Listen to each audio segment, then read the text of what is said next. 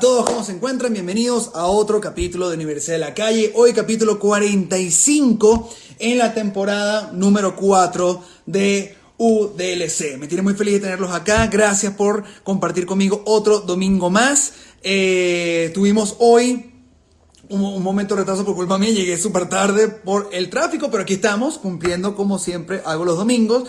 Y hoy tengo una invitada sumamente especial. Eh, muchos la conocen, eh, otros quizás no, pero se enamorarán de ella inmediatamente. Una persona que me ha apoyado eh, cada vez que toco suelo venezolano, eh, suelo colombiano, cuando voy a hacer mis filmaciones en Colombia. Eh, hemos tenido miles de aventuras, hemos tenido miles de ocurrencias en, en, en los momentos y, y, y, rodajes más extraños que hemos tenido y siempre con una sonrisa, siempre con una buena vibra y siempre con todo lo, lo loco que yo puedo llegar a hacer hacer un set. Es de las pocas personas que logra comprenderme y llevar mi locura a cabalidad y aterrizar mis ideas para poder hacerlas realidad, ¿no? Estamos hablando de una persona que logra transmitir la palabra del director a cada uno de los departamentos y darle coherencia a un día de, rodaje que posiblemente en papel se ve difícil, pero ella lo hace posible. Eh, estamos hablando de mi querida Adriana Iglesias, que es una gran, gran, gran, gran asistente de dirección, eh, que hemos tenido la inmensa eh, fortuna de no solamente colaborar como amigos, eh, sino también como cómplices de rodaje, donde no solamente sabe tener el perfecto balance para poder llevar la, el orden y, la, y, y, y, ese, y ese nivel de prudencia con la producción, sino también jugar para el equipo como, bueno, como, como colaboradora artística del lado de dirección, que es, un, es algo que debemos hablar el día de hoy porque muy pocas personas saben la responsabilidad que tiene una asistente de dirección en set. Eh, hemos tenido ya conversaciones previas con Valentina Carmona y otras personas, pero hoy va a ser muy especial también porque Adriana creo que nos puede dar eh, un, una, un, un, ángulo que quizás no hayamos explorado en, la, en el capítulo anterior con Valentina este, y es obviamente dónde es el perfecto balance que uno tiene que ceder para poder eh, ir al más al equipo de dirección y, que, no afecte, pues evidentemente, el bolsillo budget de la casa productora. Ese es el, papel del diablo que tiene que hacer el asistente de dirección en set. Así que, ante todo, gracias a todos por conectarse aquí conmigo y ya está entrando justamente en este live. Así que aquí está ¡Eh! la preciosa Adriana. ¡Vamos! ¡Lonito! ¿Cómo estamos? Bien, ¿y tú? Muy bien, muy bien de tenerte, pero mira ese nuevo look, qué bella. ¿Viste? Sí, me corté el pelo, pues no lo tengo tan corto, lo tengo. No, eh, pero está, está pero precioso. Me tocó cortarme el pelo después de un viaje a la playa muy tremendo que tuve, entonces fue un rock and roll, así me tocó cortarme el pelo. No, pero te queda brutal, te queda brutal. Mira, cuéntame que tienes por ahí a la estrella para mandarle un besote también. Tienes por ahí está... a Salva, no, es que estaba, estaba dormido. Ahorita sentí que se había despertado, pero no, estaba dormido. Estaba dormido porque es que ya, ya entró al colegio, entonces ya. Ah, mira, ok, ok. Bueno, si él aparece, tienes que aquí invitarlo un momentito en pantalla. ¿Está despierto? Que, que si viene, por favor, a saludar a Nunito. Para los que no saben, es la estrella de Colombia para mí. Cada vez que uno va para Colombia, yo quiero ver a ese niño precioso, rockero. Doctor Fetiche, es Doctor Fetiche. Es, es increíble. Es, los que no saben, esa estrella ha estado en mis videos, está en el video de 100 preguntas de Osuna. Él es el niño precioso que pega el papel Mira, en el vídeo. ¿a quién vas a saludar? Mamá y papá. A ver. ¡Mira! ¿Cómo está ese precioso? ¿Que ¿Cómo estás? Mira, mira, mira. Hola, ¿cómo está ese rockero? ¿Cómo está ese rockero? ¿Bien? Ah, ah qué Mándale un beso a Leonito. ¡Mua! Te quiero. Descansa, va para el colegio. ¡Mua! Chao. Chao. Corre, corre, corre.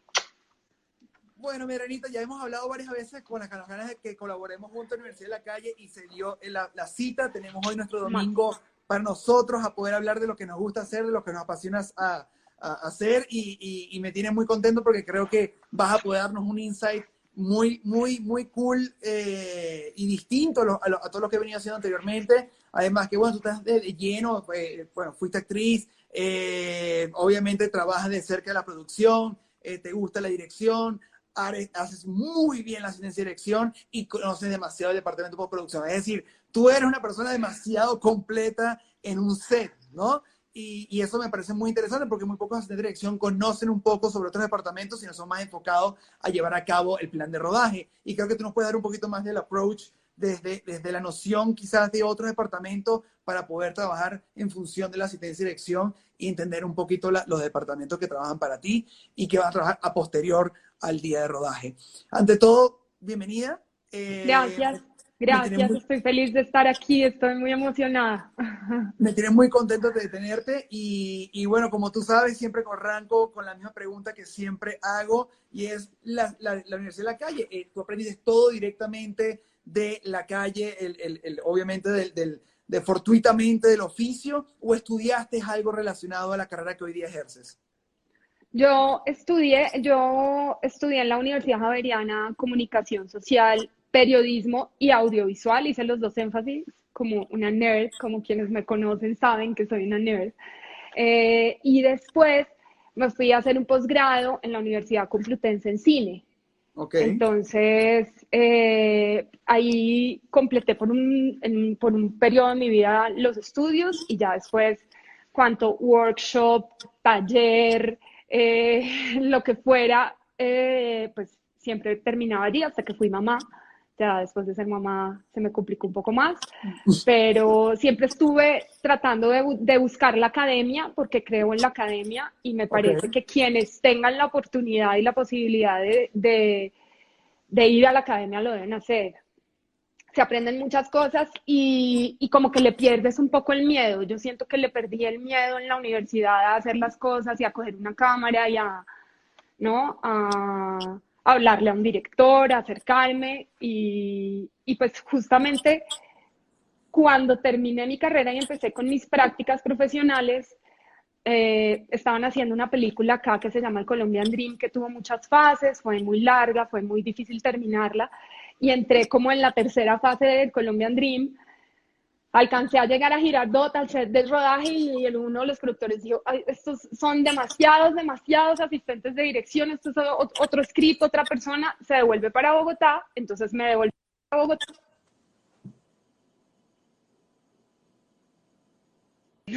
No sé qué pasó. Me devolvieron a Bogotá al equipo de postproducción de, de El Colombian Dream. Okay. empecé, empecé, sincronizando roches.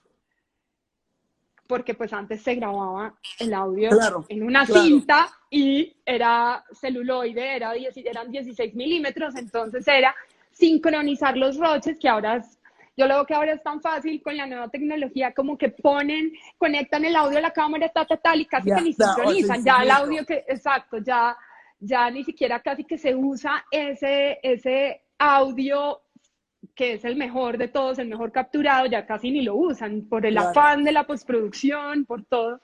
Pues yo sincronizaba roches con la claqueta y el script. Imagínate, obviamente era tener las neuronas a todo dar, ¿no? En el turno nocturno porque era el asistente de edición de Hugo Pinto, que pues ha sido un gran editor acá en Colombia, que amamos, y le decimos el anciano, y entonces el anciano a las seis de la tarde cogía sus maletas, ahí se queda China, chao, y, se iba. Y allá yo me quedaba hasta las cuatro de la mañana en el turno, eh, sincronizando roches, y tenía que sincronizar, tenía de tarea un número específico de escenas para sincronizar por día. Mira tú, mira tú. Y, ahí justamente, ¿cómo fue que te sedujo la asistencia de dirección dentro de todo? O sea, obviamente trabajaste en un departamento mucho más de edición, cosa que me, ahorita uno, se pone a pensar bastante y creo que de todos los invitados que hemos tenido, el 70 o 80% han venido de la rama de la edición o postproducción y han, han evolucionado a los otros departamentos, pero me parece muy interesante cómo tú logras irte de aquí y, y de repente algo, no sé qué habrá pasado, ahorita me vas a contar, te, te llevó a, esta, a, este, a este oficio, ¿no? Pues yo, em, de hecho, empecé allí como una carrera en postproducción. Estuve un año en una, en una postproductora muy grande que se, existía en esa época que se llamaba FX. Y empecé a trabajar en el Smoke, en el Flint, animar, hacer rotoscopias, que me las sé de memoria. Entonces, hacer rotoscopias, a aprender un montón allí. Y empecé a conocer gente y me volví muy cercana a un parche de una productora que yo amo con todo mi corazón, que se llama Rayuela, que es una de las productoras más importantes, no solamente en publicidad, videoclips, sino, sino en cine en Colombia. Y, y, había un combo de directores, existe todavía, y estos directores pues todavía trabajan y son unos tesos y llevan demasiados años de trayectoria, que les encantaba estar rodeado de gente joven. Entonces siempre éramos un combo de minis asistentes de dirección detrás de estos manes que eran los mejores y que siempre estaban como muy felices de que estuviéramos al lado. Entonces, yo, estábamos siempre, era una recua, como le dicen acá en Colombia, la recua de niñitos detrás de los mechudos directores, aprendiendo, trabajando muy duro, porque digamos que cuando yo estaba, en, cuando estaba empezando y era sobre todo segunda, sigo muchas veces siendo segunda asistente de dirección, no, no me divorciado de las segundas asistencias de dirección, pero cuando era netamente segunda asistente, que era muy junior, muy chiquita, trabajaba muchísimo, o sea, no, siento que ahora los, los segundos asistentes de dirección van un poco en coche y son muy, no, tienen horario y un montón de cosas, yo trabajaba gratis al garete, hacíamos muchísimas cosas y era siempre una oficina abierta. Rayuela siempre, Rayuela siempre estaba abierta y, era, entraba y salía gente a la hora del día que fuera y, y yo aprovechaba muchísimo. Yo siempre estaba con un grupo de gente muy divina que, que también digamos que también trabajaban muy a la par y son personas con las que he ido creciendo, que ahora son grandes directores, grandes asistentes, grandes productores. Entonces, nos la pasábamos, éramos obsesionados con Rayuela, nos metíamos tanto y construyeron una casa, me acuerdo en esa época hermosa, y era como que todos teníamos una silla, todos teníamos un lugar, un cajón donde poner nuestras cosas, y digamos que puede sonar superficial, pero cuando eres joven y eres muy chiquito y estás aprendiendo a tener un espaciecito con tanto cariño y con tanta pasión alrededor, pues tú te no tienes de otra, o sea, te, te enrolas impresionante. Entonces, en Rayuela fue donde arranqué a hacer primeras, segundas primero, y yo era la secretaria, o sea, cuando yo llegué muy chiquita, ya había asistentes de dirección muy senior, y era venga Chino, ¿usted quiere? Venga. Ta, y era aprender con sangre, con sudor y sangre. Muy bien, muy bien. Pero lo, que más me llama la atención es de tantas ramas, de tantos oficios, de tantos apartamentos, la asistencia vino por, vino por alguien que quizás te, te dijo, eh, el por qué obviamente la asistencia te, te, te, podía llegar a gustar, o de repente fue lo que, que, no sé, alguien que tú admiraste y hacía un increíble desempeño en sede y dijiste, quiero ser como esa persona, o sea, viene de alguna razón de ser. Es más por ahí, es más por ahí. Yo, eh, mi papá fue stunt double y pues esto es una historia no muy larga, tú, sabes mucho la historia de mi papá y de... Por eso quiero sacarte esa historia, claro, obvio. Pues bueno, mi papá fue, mi papá fue luchador, luchador del Cachascán de la Arena México. Qué brutal. Y cuando, cuando mi papá llegó a Colombia, empezó a trabajar, no sé, por cosas de la vida terminó en el cine y empezó a trabajar de doble de acción y de entrenador personal, un montón de cosas. De hecho, mi papá perdió un ojo en un set de grabación que ahorita me gustaría que tocáramos el tema de la seguridad en el set, que es algo realmente muy importante. También. Y, y, siempre estuve yendo al set. Desde muy chiquita fui al set y yo me soñaba. Yo me acuerdo que cuando yo leía los libros de mitología griega, yo decía, wow. ¿Cómo haría uno a Zeus en una peli o a Medusa en una peli? O como no, como tratando de, imaginarme en, en, la pantalla personajes que a mí me encantaron siempre desde chiquita. Claro. Y cuando yo entré a Rayuela, yo sabía que quería ser asistente de dirección. No, no, yo llevo 17 años siendo asistente de dirección porque ha sido lo he visto como un oficio y, digamos que lo respeté mucho desde siempre. Y obviamente en Rayuela, en Rayuela estaban los mejores asistentes de dirección en ese momento. Me acuerdo mucho de Pedro, de todo, o sea, era como, como un estándar y un, un taller, e, e, era un taller, era un era el lugar para estar, mejor dicho. Entonces allí... Y qué, bueno que existan esos lugares eh, en, tu ciudad, donde básicamente te abren las puertas para poder darles a ustedes esa oportunidad. Como, es como un playground, ¿no? Es como un lugar de juego es un para que aprendan, disfruten, monten. eh, la Era Disney. veces, la vuelven a, a, a- a jugar con el equipo, que genial. Nunca aprendí a descagarla, ¿no? Nunca, no- nunca aprendí a no cagarla. Qué Y- nunca. No, no, no, y es importantísimo el error, ¿no? Como cuando eres, cuando, sobre todo cuando haces algo tan, con tanto impacto en ese como ser productor o ser asistente de dirección, o, ¿no? Como Sí, errar cuando tú- para la perfección. Es, la realidad. que- y que al final si lo que estás buscando es la perfección, pues también estás en el lugar equivocado porque cada, lu- cada set, cada día de rodaje es, es único. Y siempre va a haber un margen, un margen de errores inevitable. Como que, obviamente, yo soy una persona perfeccionista, soy una persona muy exigente, pero digamos que también eh, sentí que sufría mucho durante los años en los que busqué mucho la perfección, sufría mucho y hacía sufrir mucho a los demás Claro. porque pues somos humanos, no somos máquinas. Y, y digamos que era un asistente de dirección bastante pain in the ass, eh, siempre muy exigente y muy como llevada por eso, justo la academia, por el método, tal, pero había errores que yo no dejaba pasar y si eran errores míos, pues era peor, era el triple de exigente y un montón de cosas, entonces también con los años aprendí que del error se aprende, que el error es vital también para, para muchas cosas, obviamente teniendo control de los errores, que no sean errores y cagadas eh, de amateur, cuando eso, llevas 17 años haciéndolo, y, y también permitiéndoselo a los demás, o sea, si al final estamos todos juntos y alguien la caga, y si la caga mi segundo asistente de dirección, que justamente está en mi departamento, pues todo mi apoyo para él y vamos para adelante y seguimos. Claro, totalmente, totalmente.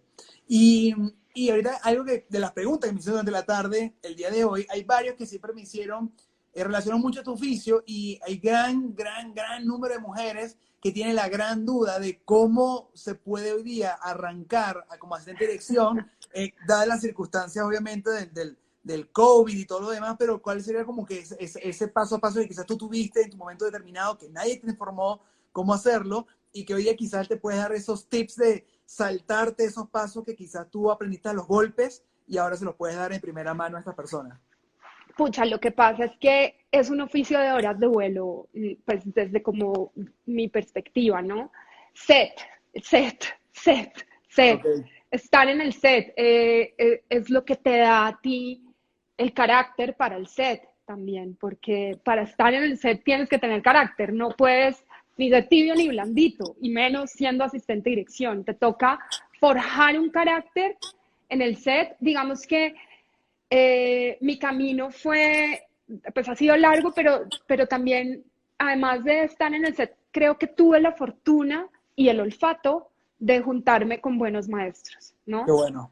Con gente a la que le gusta la juventud, con gente a la que le gustan las ideas, eh, porque digamos que soy, no soy de las asistentes de dirección de secretariado bilingüe, yo siempre voy a estar aportando mis ideas, nunca voy a estar quieta, callada, lo hago de una forma respetuosa, pero siempre voy a estar, pues eh, creo que contigo ha sido mucho esa dinámica porque además tú lo permites Sí. como de estar aportando, estar pensando soluciones, estar pensando en caliente, bajo Es lo, presión. bonito, lo- es lo también de sumar al equipo y también saber que tienen en mente, que quizás muchos de ellos tienen unas ideas mucho más frescas y diferentes a las que tú tienes en tu mente, que estás embotado en sencillamente cómo ejecutar el plan más óptimo para poder llevar a cabalidad el día de rodaje, ¿no? Pero qué, qué Claro. cool qué bonito cuando existe de repente una mente fresca que no tiene el peso o la presión encima y decir, y si hacemos esto de esta manera, y tú dices, eso es, eso es, esa es, la, esa es la vía, ¿sabes? Es, es muy lindo eso.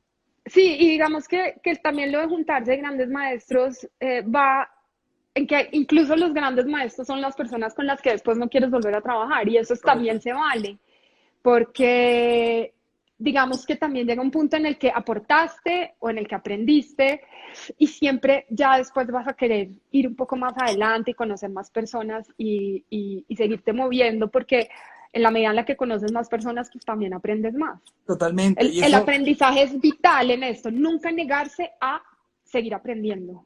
Porque todo suma, todo aporta y, y por más bien lo malo, lo bueno, siempre hay algo que puede quedar, ¿no? Uno puede descartar lo malo, verlo como ejemplo de no querer hacerlo, replicarlo y lo demás absorberlo y poder, no sé, como mutarlo y evolucionarlo a tu modo de ser. Eso, eso aplica también desde esta parte como dirección, yo aprendí por muchos directores increíbles cuando, cuando me formé en Venezuela y con el placer que he tenido también trabajar con otros en otros países. Y es importante como uno va absorbiendo como una esponjita, ¿no? Y creo que lo bonito es eso. Cuando yo arranqué, así como tú bien dices, yo también arranqué en, una, en, en una, casa productora que me dio la oportunidad para poder estar de primera fila y aprendiendo de los mejores eh, profesionales del momento, que era la vieja guardia, y ver qué me gustaba y qué no, y saber que automáticamente eh, habían cosas que yo adquirí y, aprendí, y, y además eh, creo que sí, lo repliqué de cierta manera, y, y, hubo cosas que sencillamente decía, esto no es la manera más cómoda que me siento, por repente antes, no sé cómo era en Colombia, en Venezuela, los directores que más gritaban eran los eran lo que supuestamente eran los más genios, ¿no? Porque obviamente nadie podía contradecir su, la palabra santa de ellos.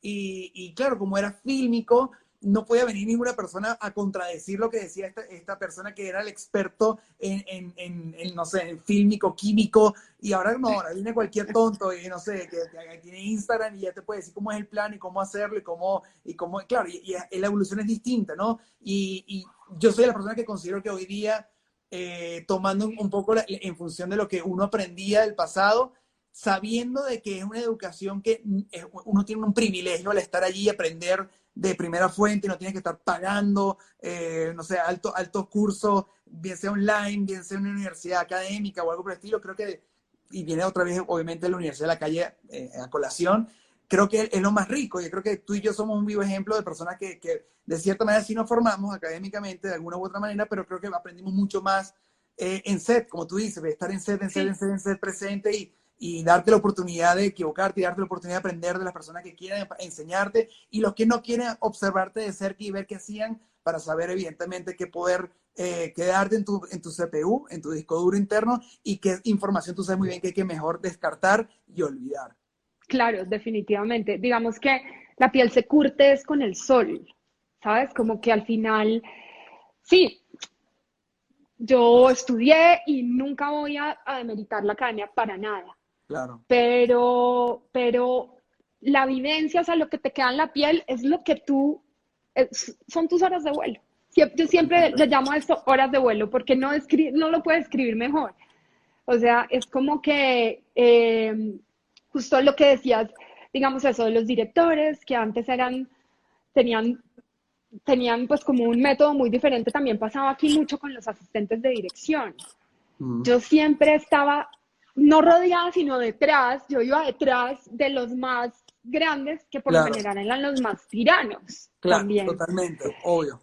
Y digamos, ahora que me, me, llamó un poco la atención lo que dijiste, que especialmente muchas mujeres lo preguntaban, digamos que siempre estuve rodeada de hombres, de hombres muy tiranos, entonces también, digamos que mi carácter, mi feminismo, todo se fue forjando, se fue forjando también en el trabajo, porque digamos, por lo menos para personas como nosotros que somos tan apasionadas, el trabajo es la vida entera. O sea, es como que no lo vivimos demasiado, pues como la vida misma, mejor dicho. Entonces, digamos que al haber estado rodeada de hombres, especialmente tan tiranos, también me dieron muchas pautas de cómo no quería, cómo no quería envejecer en este trabajo, ¿sabes? Claro. Claro. Como no, como no quería, aunque no voy a decir que no, he sido tirana también y he sido muy, muy, muy, muy, muy, muy exigente. Yo, creo que tú eres tirana. O sea, no, es que a ti te tocó, a ti te ha tocado una buena versión de mí. Exacto, a mí me tocó una buena versión, pero también porque gracias a Dios hemos tenido una buena, una buena sinergia en los sets, pero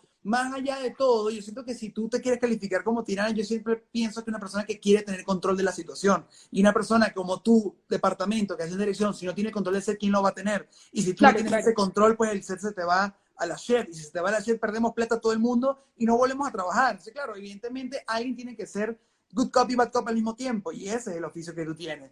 Que, inclusive eh, eh, lo lindo que viene, viene la pregunta a continuación, que mucha, esa fue la segunda pregunta que más hicieron durante la tarde, que muchas chicas siempre tienen la duda de cómo qué consiste esa selección. Y le gustaría saber que si tú lo puedes explicar en unas palabras un poco más fáciles de entender a las personas que no saben que quizás cuáles son las responsabilidades que abarca la asistencia de dirección, porque muchas veces confunde el asistente de dirección, entonces el asistente del director, o sea, él es, el, es la persona que le lleva el café al director, el que lo busca en el carro, el que... El que lo despierta, el que lo llama, oye, me llamas a despertar. no, no, no. creo que es una, linda, oportunidad para que tú desde, desde, desde tu experiencia, nos pudieras explicar un poquito qué es asistencia de dirección. Digamos que el equipo de dirección, eh, un equipo básico de dirección, no, no, pensemos en videoclips, nada, pensemos en cine, que es como, digamos, exacto, audiovisual.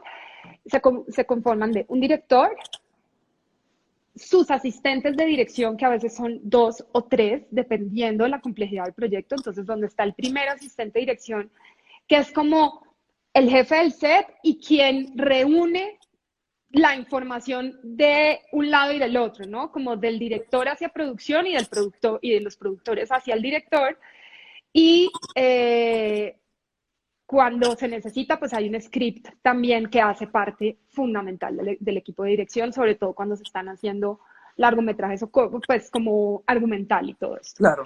Eh, esos, esos asistentes de dirección se tienen que dividir las tareas porque de todas formas hay unas tareas que se tienen que hacer desde asistencia de dirección, que son escoger el casting, ¿cierto? Que es como una de las principales en preproducción, una de las principales tareas es, hey, tenemos que escoger nuestro casting.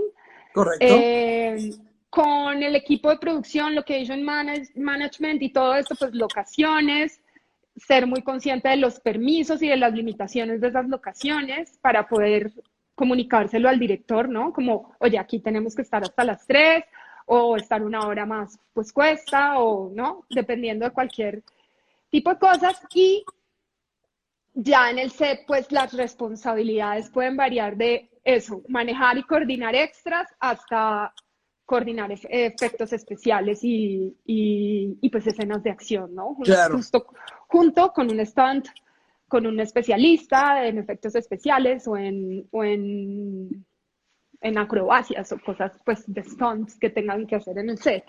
Entonces, digamos que es un trabajo que se podrían enumerar sus, sus, pues, sus funciones, pero al final el grupo de asistentes de dirección son como los escuderos del director, ¿cierto? que las productoras no me maten, pero pues, tú sabes que yo soy un asistente de dirección más del director, aunque nosotros también somos un engranaje muy importante para los productores, que no me oiga Maite, pero ella lo sabe. Digamos que sí, también tenemos que mediar un poco los intereses del productor frente al director. Yo siempre voy a ser de las que empuja un poco más para que nos alcancen a tener todo lo que el director quiere, todas las cosas. A veces me hago la loca, ¿verdad? Y, y pues logro con ese tipo de métodos de la, de la maña colombiana que pues que se puedan tener la mayor cantidad de cosas que el director pidió. Porque de todas formas, pues hay un, eh, digamos que el asistente de dirección no puede ser indiferente pues a los temas de presupuesto, a los temas de permisos eh, y de logística en sí, pues para lograr tener la toma que esperamos, ¿no? Si es un amanecer, un atardecer, si es el momento justo en el que pasa el tren, pues como que el asistente de dirección tiene que estar también muy coordinado con sus productores y no solamente jugar del lado del director, aunque, aunque el asistente de dirección es el principal escudero del director y eso es una cosa que, que a veces veo que se olvida porque yo sé que los productores presionan mucho y es su trabajo, o sea, lo tienen que hacer, pero muchas veces el asistente de dirección se deja llevar para el lado oscuro de la fuerza y, y abandona un poco al director.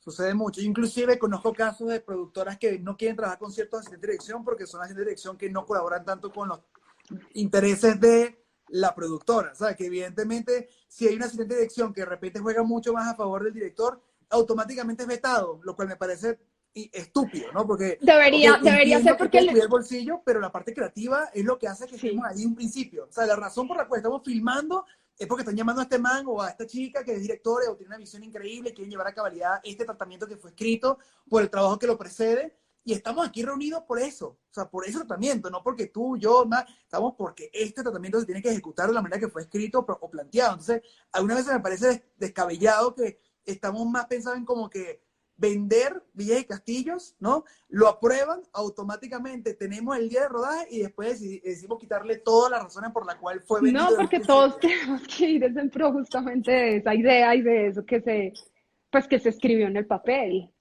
Y el oficio del director es un oficio muy solitario.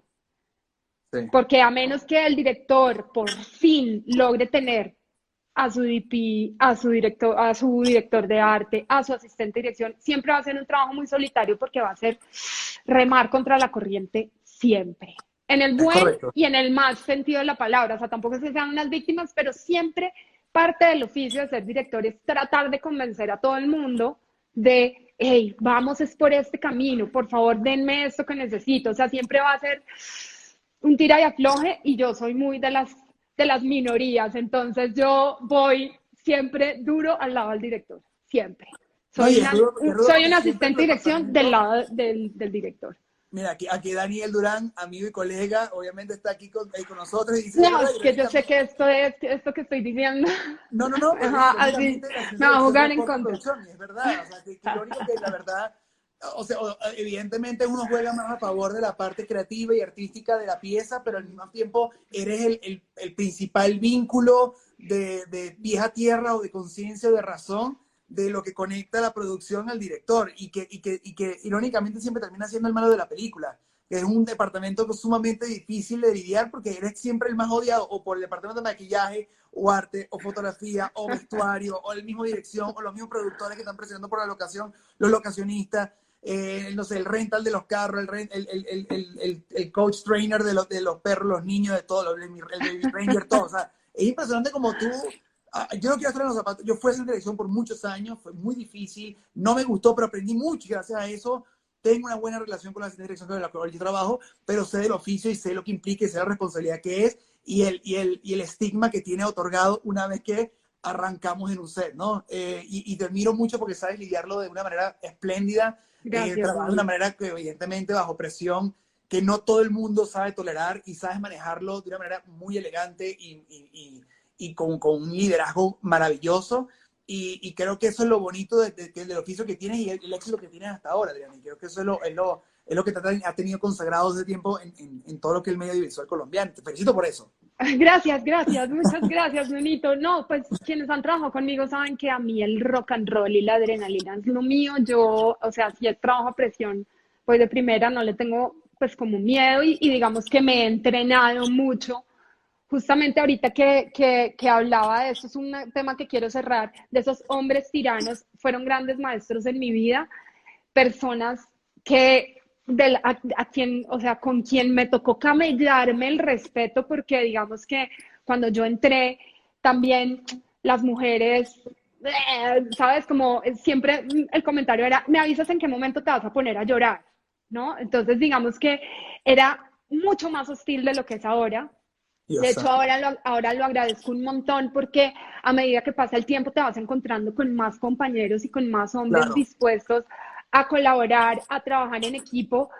Eh, y, no solo, y no solo, digamos, de una forma condescendiente en el set, sino que ahora están apostándole también al talento de las mujeres. Eso me parece brutal que ahora ponen a disposición su talento para que el, para que el trabajo de las mujeres tenga un estándar brutal pues, o sea, eh, tú sabes, pues Gina, Paloma, Katy, Andrea, todas mis superdirectoras que amo, que me parecen brutales y que gracias no solamente al trabajo de ellas, sino al trabajo de sus compañeros, que las, las han visto como iguales, digamos que ahora han podido también eh, no solo entrar como a figurar, sino a tener trabajo de calidad, a estar en el estándar que digamos que eso es también lo que buscamos todos los y que, están, que están siendo buscadas por su talento, por su criterio, por su ojo y, por su, y su noción de estética y es una maravilla. Hoy casualmente en la mañana tuve una conferencia con, con Paloma, estamos obviamente disfrutando y hablando back to back de todo creativo y, y, y, sí, qué bonita onda de realizadoras colombianas que está sucediendo ahorita, bien sea en los videoclips, bien sea en el cine, bien sea en los documentales y que, y que genial la, la, oportunidad que están teniendo poco a poco. Eso que tú comentaste del, del, del comentario, cómo te vas a poner a ayudar, eh, eh, es algo que, bueno, que yo vengo de Venezuela y evidentemente Venezuela, casualmente hablamos en la mañana de eso, que yo arranqué en un medio donde realmente las mujeres eran solamente determinadas para ciertos cargos, ¿no? Era que si vestuario, maquillaje y catering, ¿no? Eh, y, y, qué impresionante cómo en los últimos tanto cantidad de años eh, hemos visto una evolución orgánica de que cada vez hay más coraje de decir, ¿sabes qué? ¿Quién dijo que yo no puedo ser directora de fotografía? ¿Quién dijo que no puedo ser directora? ¿Quién dijo que no puedo ser dirección? ¿Quién dijo que no puedo ser tal, tal, tal, tal? Y, que, y qué bonito que no solamente es, es ellas mismas que están tomando ese liderazgo y esa decisión personal de asumir ese compromiso, esa responsabilidad, sino que también el creo que el ambiente, el crew general como tal, cada vez está más aceptando de una manera mucho más normal, como tiene que ser, eh, ese, ese, tipo de, de, de fichajes, ¿no? De femeninas que no tienen que estar asumidas como que, ay, bueno, vamos a ver qué va a poner esta mujer a hacer, o solamente las mujeres pueden hacer script porque son las más organizadas. Como que ese prejuicio y, ese, y esa mentalidad estúpida y, y, y, bastante prehistórica. No, se ha ido venciendo, se ha ido venciendo, se ha ido venciendo y digamos que personas como tú que confía en nosotras, que, o sea, te lo agradezco profundamente porque tú has sido uno de los directores que como que más confianza sin conocerme me ha dado además porque digamos que cuando tú y yo empezamos a trabajar el ritmo fue súper frenético, ¿no? Fue Fueron como, fue no me acuerdo cuántos, no me acuerdo cuántos proyectos en seguidilla y fue como con una confianza absoluta, tú eres la que lo sabe hacer y digamos que por eso creo que también nos entendimos muy bien a pesar de los rudos que fueron algunos momentos y algunos sets, digamos que fue, fue, ahí está Estivalis. Estivalis, nuestra Estivalis, ¿te acuerdas? Nuestra second AD de que dice Wild Team. Fuimos un éramos, Wild Team. éramos wild ahí. Éramos- como cuatro rodadas, creo que fueron cuatro proyectos Sí. simultáneos, uno detrás del otro, y era, y un maratón frenético, y apenas estamos nosotros, apenas hay que decir, hola, mucho gusto, rodamos que sí, no sé en cuántos días, y tenemos cuatro proyectos por delante. Vamos a Y echarle- además, y además era porque los productores era como, esto, gente- o sea, este man es un loco y se encontró con esta loca que le dice que sí a todo. Mira, Entonces Dios íbamos, cree, Dios los cree, la vida los junta, mi amor, Dios los cree, la vida los junta. era como, ¿por qué se entienden tanto? Y nosotros dos allá, Ah, buenísimo. Sí, de, de frente de la batalla, al- al- al- ¿cómo es que es? Al pie del cañón, como de cañón, correcto. Entonces, pues nada, a las mujeres que preguntan, chicas, con toda, pandemia sin pandemia, con toda. O sea, y ahora aprovechen que hay cada vez mejores compañeros de trabajo, ambientes menos hostiles, en donde sus voces van a ser escuchadas. O sea, que con toda, con toda. Bien, o sea, eso hay bien. que ir a hacerlo. Es así. Me gusta, me gusta, me gusta, me encanta. Aquí me preguntan mucho sobre algunas veces la- los procesos que tú tienes al momento de recibir un proyecto en tus manos, ¿no? Tú bien comentaste un poco sobre, sobre la conversación, esa, esa mesa redonda que tienes con los departamentos para poder asignarle cada uno las responsabilidades. Habla mucho sobre qué otras cosas te gustaría como hablar sobre cuando a ti te llega, por ejemplo, no sé, eh, Compostela te llama y te dice, hola Adri, mira, tengo un proyecto con uno que va a rodar en Colombia y tenemos esto. Eso, me gustaría que pudieras hablar un poquito sobre ese, o sea, el paso a paso, el Sí, desglose. el, de- el desglose, total. Exacto. Lo primero es hablar con uno, ¿no? hablar con el director y, y entender mucho, porque tú recibes el approach y lo puedes leer y ves las referencias, pero es muy importante escuchar el, o sea, sentir el feeling del director, qué tan wild se quiere ir, ¿no? Como nos vamos a huevo con esto, o mira, si faltan estas otras cosas, o si puedo cambiar esto o lo otro, como que digamos que es muy importante sentirle al feeling al director con ese proyecto, porque el feeling de cada director con cada proyecto es diferente, además, ¿no? Hay, hay proyectos que apasionan mucho más que, y que, y hay clientes mucho más, eh, que te dan más libertad, ¿no? Como que eh, siempre Hay, va a hay te dan mucho confianza, proyecto. otros que no te dan confianza, otros que te exigen cosas que no sabes que, sabes que no valen la pena, otros que aportan y, y valen, sucede, pero sí Digamos que sentir, sentir el feeling del proyecto es lo primero, claro. para ya después, en la medida de lo posible, tener una reunión con las cabezas de equipo, que serían el director, el productor, ojalá el director de fotografía si puede, el director de arte, eh, de cabezas de vestuario y de maquillaje. Y, y a veces yo sí me paso de nerd, pa- co- eh, llamo a alguien también de casting de una vez para que como que el trabajo empiece a fluir inmediatamente después de esa reunión. Correcto. Se hace una reunión en donde se lee de A a Z el, el approach, el director lo mismo, da su feeling, sus comentarios, lo que quiere y necesita.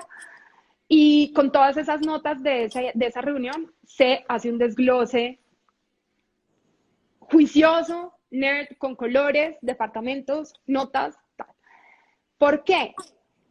Una escribiendo este desglose se va dando cuenta de las cosas que hacen falta, Claro. de las cosas que no se hablaron por algún motivo, de las ideas que no se han terminado de desarrollar. Entonces, esos espacios en blanco ayudan a que se vaya redondeando cada vez más el proyecto en la pre.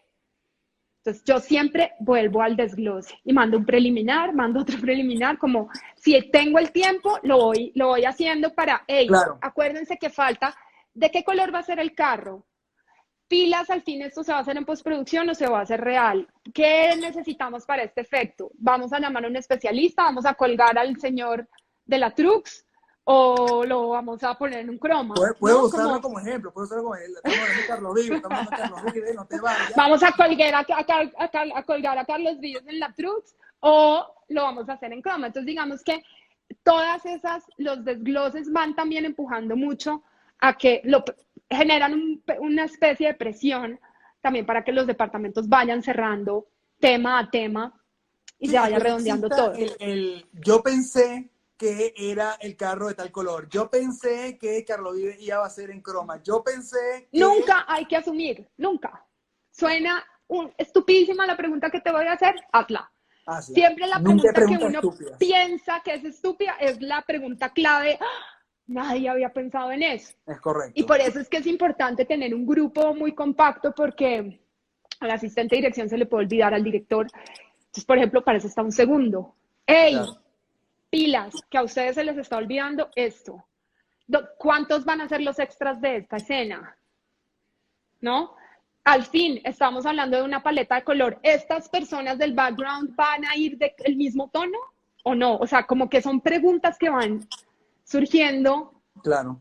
Y a veces el ritmo de los proyectos. esa responsabilidad eh, delega esa información, llama al departamento de casting, pide que por favor los casting tengan una paleta de color de vestuario de tal a tal color, todo ese tipo de cosas, ¿no? Ahí ya se delegan las, las funciones y digamos que entonces arranca la gente a buscar el casting, a buscar las locaciones, a buscar los, los hero cars y las, y, las vainas que van todas en la escena. Entonces, el especialista de efectos especiales, el que dispara, el que explota, el que salta de la terraza. ¿Y quién tiene esa conversación con todos esos departamentos? Cuando una vez, una vez se entregan estos, estos detalles, digamos que los productores arrancan a estudiar todo su presupuesto, ¿no? Y hablar con sus proveedores. Y una vez da el go el productor, yo, oye, tenemos una reunión mañana a las 9 de la mañana para hablar del efecto especial tal, pero una vez me da el go el productor. Correcto. Que ha podido negociar las tarifas, que ya sabe que esa persona está en el equipo, porque sí también se comete mucho el error por ser proactivo de, de, manosear mucho a la gente que al final o no va en el proyecto o no, como, o no se pudo negociar. Entonces hay que tener mucho cuidado y siempre ahí sí ir mucho con el productor, trabajar mucho de la mano con el productor, oye, puedo llamar a tal persona, puedo hacer tal cosa. Siempre estar pidiendo permiso es lo mejor porque se comparte la información y no está cada quien trabajando por su lado al garete, sino como todo muy centrado por un productor que es pues una ficha clave. Ah, juro, sí, pilar fundamental para que se lleve a cabo todo el rodaje. Ni más faltaba, pues, pero sí como muy con el productor, la preproducción muy con el productor oye, podemos hacer sobre, esto. Sobre la comunicación que tienes con los departamentos, bien sea de stunts, de special effects, de VFX. Por ejemplo, si estamos hablando el caso de Carlos Vive, y obviamente hay que tener un riesgo, porque el, rodaje de Carlos Vive creo que es uno de los rodajes más locos, eh, bizarros y, y complejos que hemos tenido en nuestra carrera linda como, como colaboradores artísticos, porque bueno, teníamos obviamente motos, teníamos que guindar a Carlos Vive de no sé cuántos metros, eh, teníamos, teníamos una caída con, con, con, props que se tienen que romper, eh, tenemos una vertida de pintura. El agua, sí, la pintura. Tenemos una coreografía. O sea, en este caso, el safety, que tú dices mucho que querías hablar un poquito sobre safety meeting y, los procedimientos de, de, seguridad y resguardo de un rodaje. ¿Te gustaría hablar un poquito ahorita de claro. que estamos ahorita en este momento? Claro que sí, claro que sí. Yo, bueno, mi papá con una sala de salva, con una bala de salva perdió un, ojo. Y digamos que ahí empezó ese sirirí, ¿no? Como de tu viejo. Eso es literal la, la, mi viejo me decía cuando era joven, siempre, siempre, siempre, porque mi papá siempre me vio súper inclinada al set. Cuando yo empecé a trabajar en esto, mi papá todo el tiempo siempre me decía, hija, por favor, cuando, cuando hay un arma en el set, ta, ta, ta, ta, ta, y yo le decía, papá, yo hago publicidad, yo hago aceite, yo hago aceite y jamón, relájate, fresco. Pues la vida me empezó obviamente a llevar hacia donde yo quise ir y terminé en, en, en películas y en escenas con muchísima acción, afortunadamente, y pude aprender de gente muy tesa acerca de, de, seguridad en el set. Entonces, digamos que lo que siempre haces es definir el especialista que va a ser, ya sea fuego, explosiones, disparos, eh, suspensiones, y, tener una única reunión con esta persona. Me parece también que el exceso de reuniones eh, trastocan la, la, información. Si llegara a ser... En Venezuela hay, un dicho que hay muchas manos en el caldo lo vuelve agrio. Literalmente...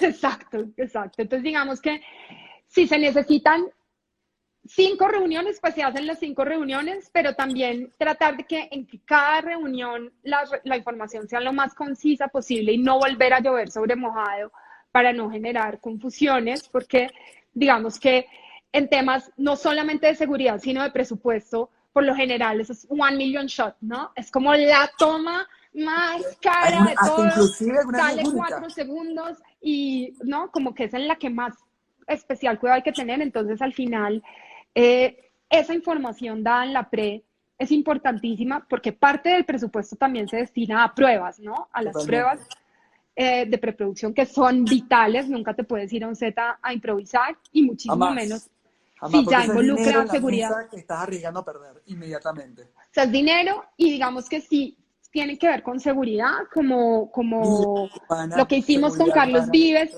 ¿Cuántas pruebas le hicimos a eso? Señor, usted allá en su taller cuélguese, ¿no? Y si se cuelga dos, y si se cuelga uno, y, o sea, ¿cuántas pruebas hicos uno? Que nos mandaban y nos mandaban. Que si yo llego a, a, a, colgar a Carlos Vives, se me queda Carlos Vives, yo creo que yo no salgo del país. A mí me matan, Colombia entera me mata si algo le pasa a Carlos Vives. No, y si a mí, y, o sea, y si le pasa al doble de acción, yo me caigo desmayada de un infarto en el set. o sea, ¿no? Como que digamos que es una responsabilidad que uno no se puede tomar a la ligera bajo ninguna circunstancia y además aprendí algo y es que en el set es un proceso que tú no puedes acelerar, no puedes ir a chancletear.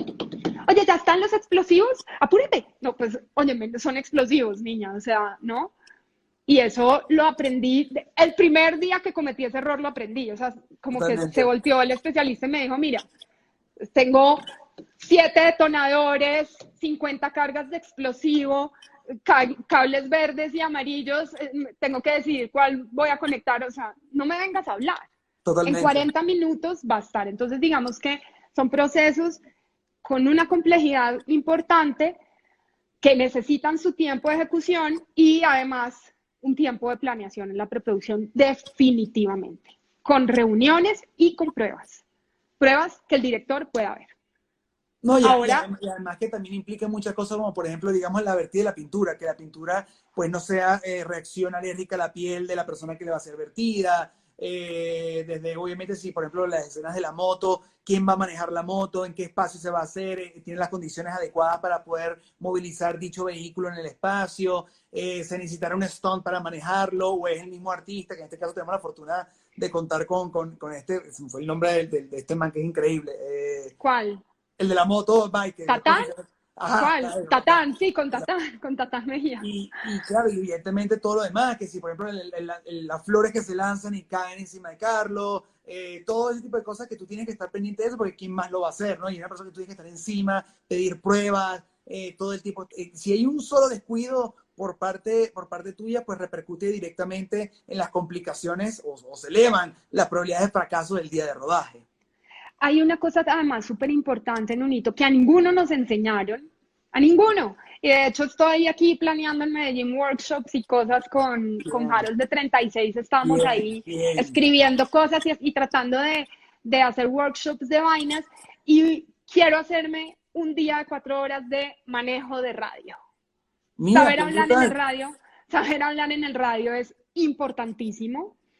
Y tener mucho cuidado con las contraórdenes, porque las contraórdenes pueden... Eso, eso bueno, háblale un poquito de eso, porque eso me parece interesantísimo. Nadie habla de eso en la Universidad de la Calle, me encanta que alguien toque ese tema, buenísimo. Digamos que saber hablar por radio es algo tan sencillo como que tú le tienes primero que poner nombre a una orden que das, ¿no? Entonces, si tú sabes que necesitas algo del departamento de arte, ¿cierto? Entonces tú dices, Sara, Rebeca, o sea, tienes que dar el nombre exacto de la persona que quien tú necesitas que te, que te ayude, porque no puedes estar llamando al escenógrafo si necesitas al propio más. Claro. Entonces, Sara, ¿en qué estás? Eso es protocolo básico. Eh, Adri, en el set, Sara, ven para acá que necesitamos una silla. O sea, ¿no? Como empezar a, a, tener un protocolo de, de, de, manejo de radios suena descabelladísimo, pero es importantísimo.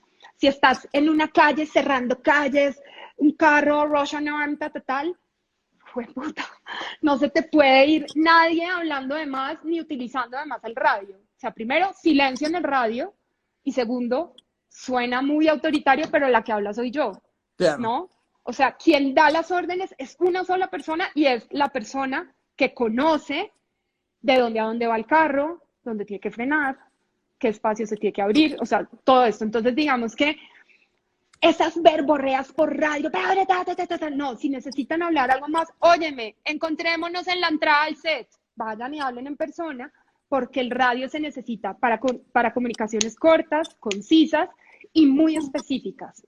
No puede estar hablando todo el mundo en el radio si vamos a hacer una escena de acción, si vamos a detonar un bote, como en Santa Marta que nos tocó el día más de más adrenalina y más loco de mi vida haciendo esto que mi mamá me decía siempre, mi mamá es barranquillera y me decía, anda nena, ¿ustedes por qué les, por qué les gusta eso? Que ustedes están locos, ustedes están locos. Después de ese día de rodaje en donde eh, rodamos en un velero, después hicimos escenas de acción bote a bote, después helicóptero a bote, después de un helicóptero volamos con una bazuca uno de los botes. O sea, terminamos el día de rodaje en un nivel de adrenalina y de agradecimiento y de felicidad tan absoluto que yo le decía después a mi mamá, por esto es que hacemos esta locura. O sea, esto es lo que nos tiene tan... A, mí, esto me recuerda el cuento que tuvimos en Danny Ocean eh, con todo el tema de, obviamente, la, la, obviamente la llevada de los, de los monopatines arriba del cerro, la bajada y la persona que se encargaba de montar los monopatines en la camioneta que de cierta manera te, como que te quiso como ignorar, ¿no? Las órdenes tuyas. Y me acuerdo perfectamente que, que tú llegaste, cosa que ahí fue que dije, esa es mi Adri, carajo, nadie se mete con mi Adri. Que tú llegaste como que, amigo, yo soy la dueña del set, no tú. O sea, yo soy la que doy las órdenes en este set. Y yo atrás con los monopatines que sí.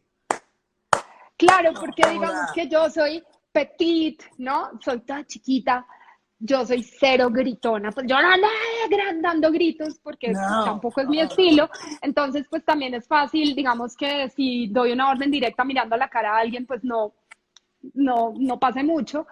Y me acuerdo perfecto que era un conductor que manejaba súper acelerado y frenada y entonces derrapaba, entonces le dije, hey amigo, en verdad ya no más, es la tercera vez que te digo y a quién le tienes que obedecer es a mí. Desafortunadamente, la dueña del sexo, la, dueña del sexo yo, si no me toca cambiarte. Y ya está, así, de fácil. El tipo se quedó como, listo, sí señora, a menos dos, sí, o sea, no, pues digamos que a veces toca imponerse un poquito, pero, pero más que porque yo soy la dueña del set, es una cuestión de seguridad, estoy cuidando a mi equipo, no podemos estar aquí andando a lo loco, como que hay unas normas y digamos que al final yo sí soy la, la profesora del salón, digamos. Es que al final no? vidas están en tus manos. Y en ese caso, el riesgo de, ¿cuántos eran? 30 talentos estaban en tus manos. Entonces no hay que tomarse las cosas a pecho, sino sencillamente entender que esa persona tiene que saber la responsabilidad que tiene como de dirección del SED. Al fin y al cabo, si algo sucede, ¿quién va a ser la culpa?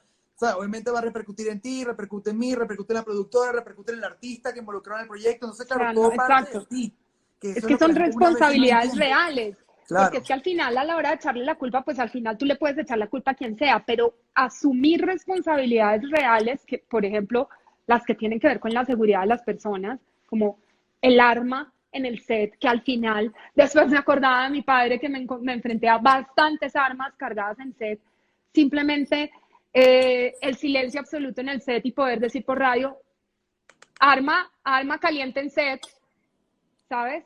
Ya eso acarrea una responsabilidad que va más allá de quien tenga la culpa, sino responsabilidades reales de vidas eh, y pues de seguridad en el set, ¿no?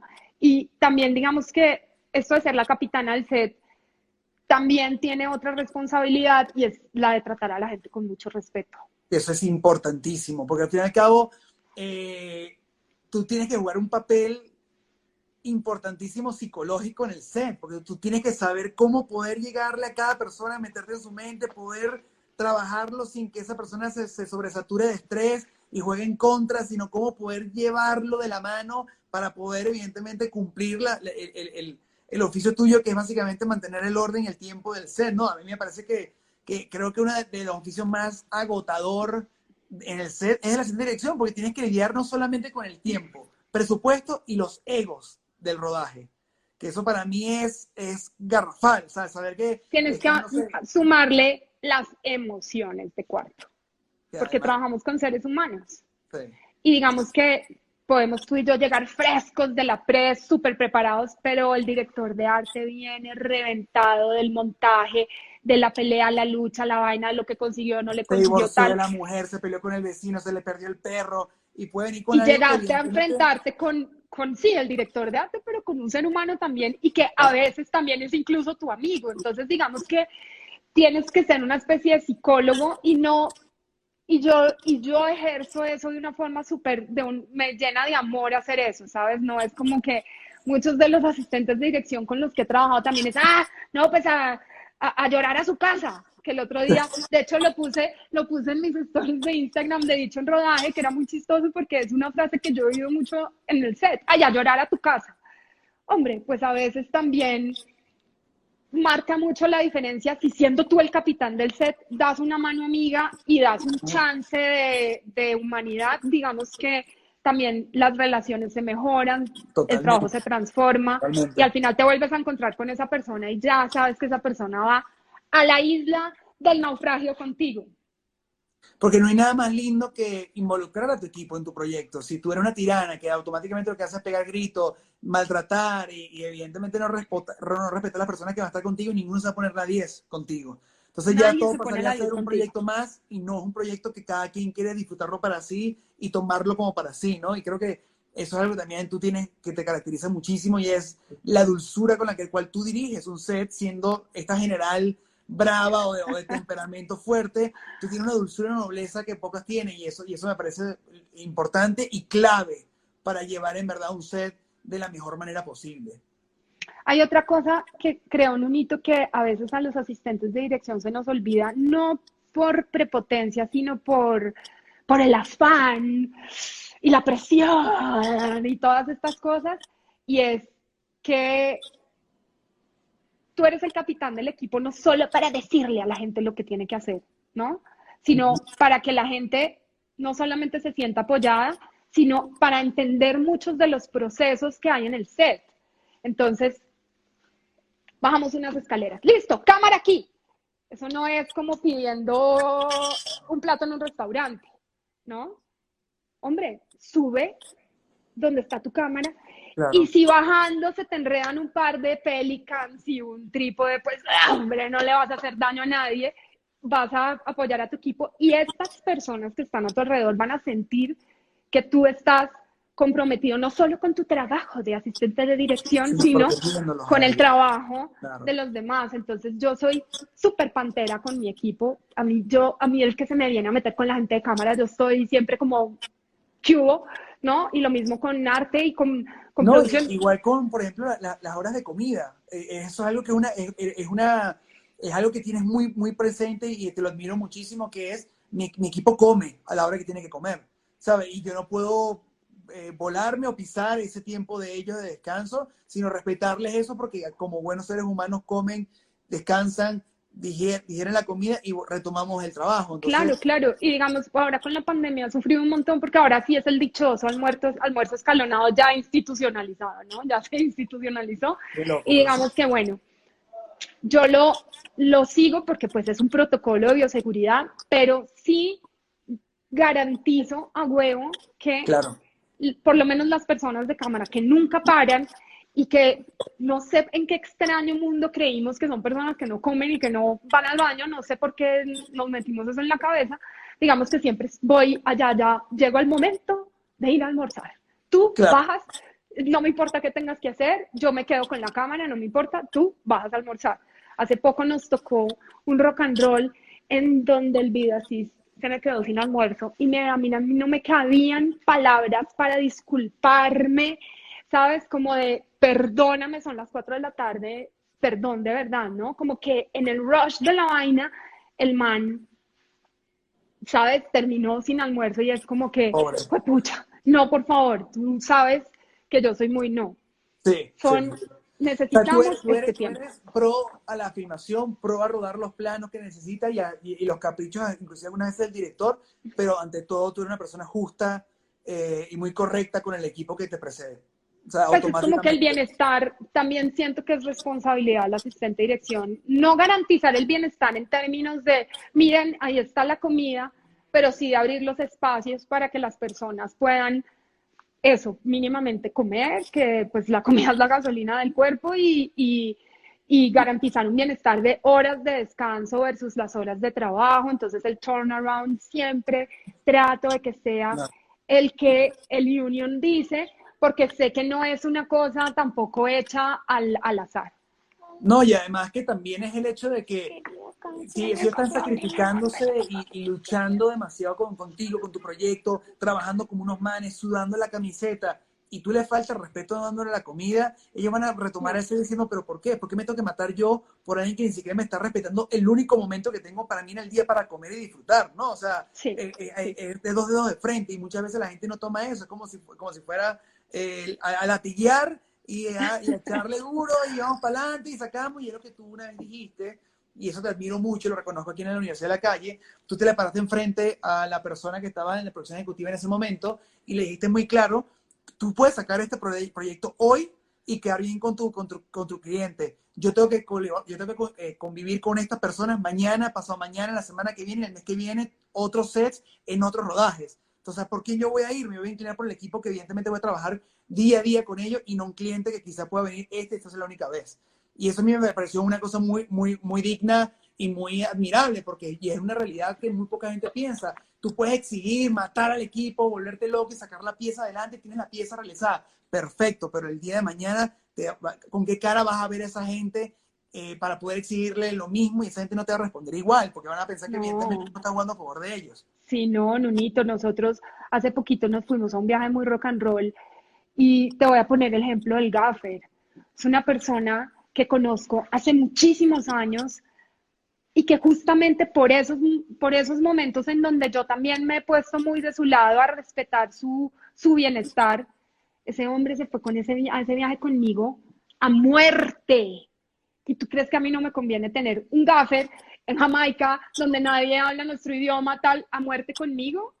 Va, o sea, nos, tocó hasta cargar el camión en Jamaica porque digamos que también el Jamaican rhythm y toda la cosa, entonces nos tocó y yo me le pongo Jamaica la 10. Es ruda, amigo, Jamaica es ruda, Jamaica tiene un ritmo que no existe, o sea, no, se le puede llamar ritmo porque no hay ritmo. Jamaiquízate, no, no, jamaiquízate, o sea, eso era, y ¿qué puedo cargar? Pues las bolsas de arena las cargo y no me importa, y vamos a la muerte los dos, y a él le conviene, nos, y a mí me conviene que él sea el gaffer, y a él le conviene que yo sea el asistente de dirección porque vamos juntos a la muerte. Y otra cosa es, nunca pidas que los demás hagan cosas que tú no harías. si vamos todos al barro, vamos todos al barro. No, no, ay, vayan ustedes al barro como asistente de dirección. Si no estás dispuesto a ir al barro, a la guerra, al agua, a la nieve, quédate en tu casa haciendo otra cosa. Es que creo que eso es lo bonito que teníamos, tú, hicimos, tú y yo hicimos clic en ese aspecto, que, que yo nunca voy a pedir algo que yo no voy a hacer. Y yo soy de los que primero lo voy a hacer, demuestro, y con el ejemplo digo, pueden seguirme, o sea, estamos bien, vamos a echar, si yo lo hago, ¿quién, ¿por qué no lo pueden hacer ustedes? Yo siempre parto mucho de ese ejemplo, porque a mí me pasó que yo cuando crecí en el medio visual vi muchos haciendo lo que tú estás diciendo ahorita, que es, vayan para allá y me quedo con un óptimo de acá. ¿Sabes? Entonces, claro, todo el mundo va, se manda a matar, se cruza el río, se lanza por el barranco y este hombre con su óptimo acá tranquilito, descansando en su silla aire acondicionado, grabando de aquí. Entonces, yo soy esa persona que, mira, no sé, si es un tipo y hay un actor y no sé, tienes que caerte el piso, mientras tienes que caerte así, voy y me lanzo yo al piso, ¿sabes? Y digo, Exacto, total. Y eso ayuda mucho también a decir que qué cool que este hombre está con nosotros, ¿no? No es, no es ni más ni menos y eso también sucede contigo. Tú estás de la mano con tu equipo, que no se siente como que, ah, bueno, la asistente de dirección está aquí arriba y trata a todo el mundo por debajo, o sea, ella trata a la gente, no sé, los dueños del circo de una manera, pero no a los payasos igual. y no hay ni circo, no hay ni dueño, no hay ni payaso, estamos todos en la misma unidad, ¿no? Somos, sí, eso es una cosa también muy de la personalidad, esos son métodos de trabajo, pero eso también tiene mucho que ver con, con tu vibración, ¿no? Qué tan alto vibras y qué tan y qué tanto reconoces la humanidad de las personas con las que trabajas, porque es que al final el ritmo es tan frenético que, ¿no? De todas formas somos humanos, de todas formas hay un límite y pues el bienestar en verdad siempre va a estar pues por encima de el la plano más espectacular que haya. Aquí hay una pregunta que me hizo una tarde que me parece linda que puedes explorar, que habla sobre el plan de rodaje. Muchas pocas personas confunden el, shooting list con el plan de rodaje, con, o sea, como que el storyboard, como que siempre hay esas confusiones de términos y la gente siempre los confunde, no entiende cuál es el, cuál es el story, cuál es el shooting, cuál es el plan de rodaje, bla, bla, bla, bla, todo eso. Sería bueno que pudieras hablar un poquito sobre eso para que la gente entendiera. Y cómo haces tú para saber realmente cómo armar un buen plan de rodaje y si tienes alguna aplicación que quieras recomendar. Estará Marco Mora por ahí. Ah,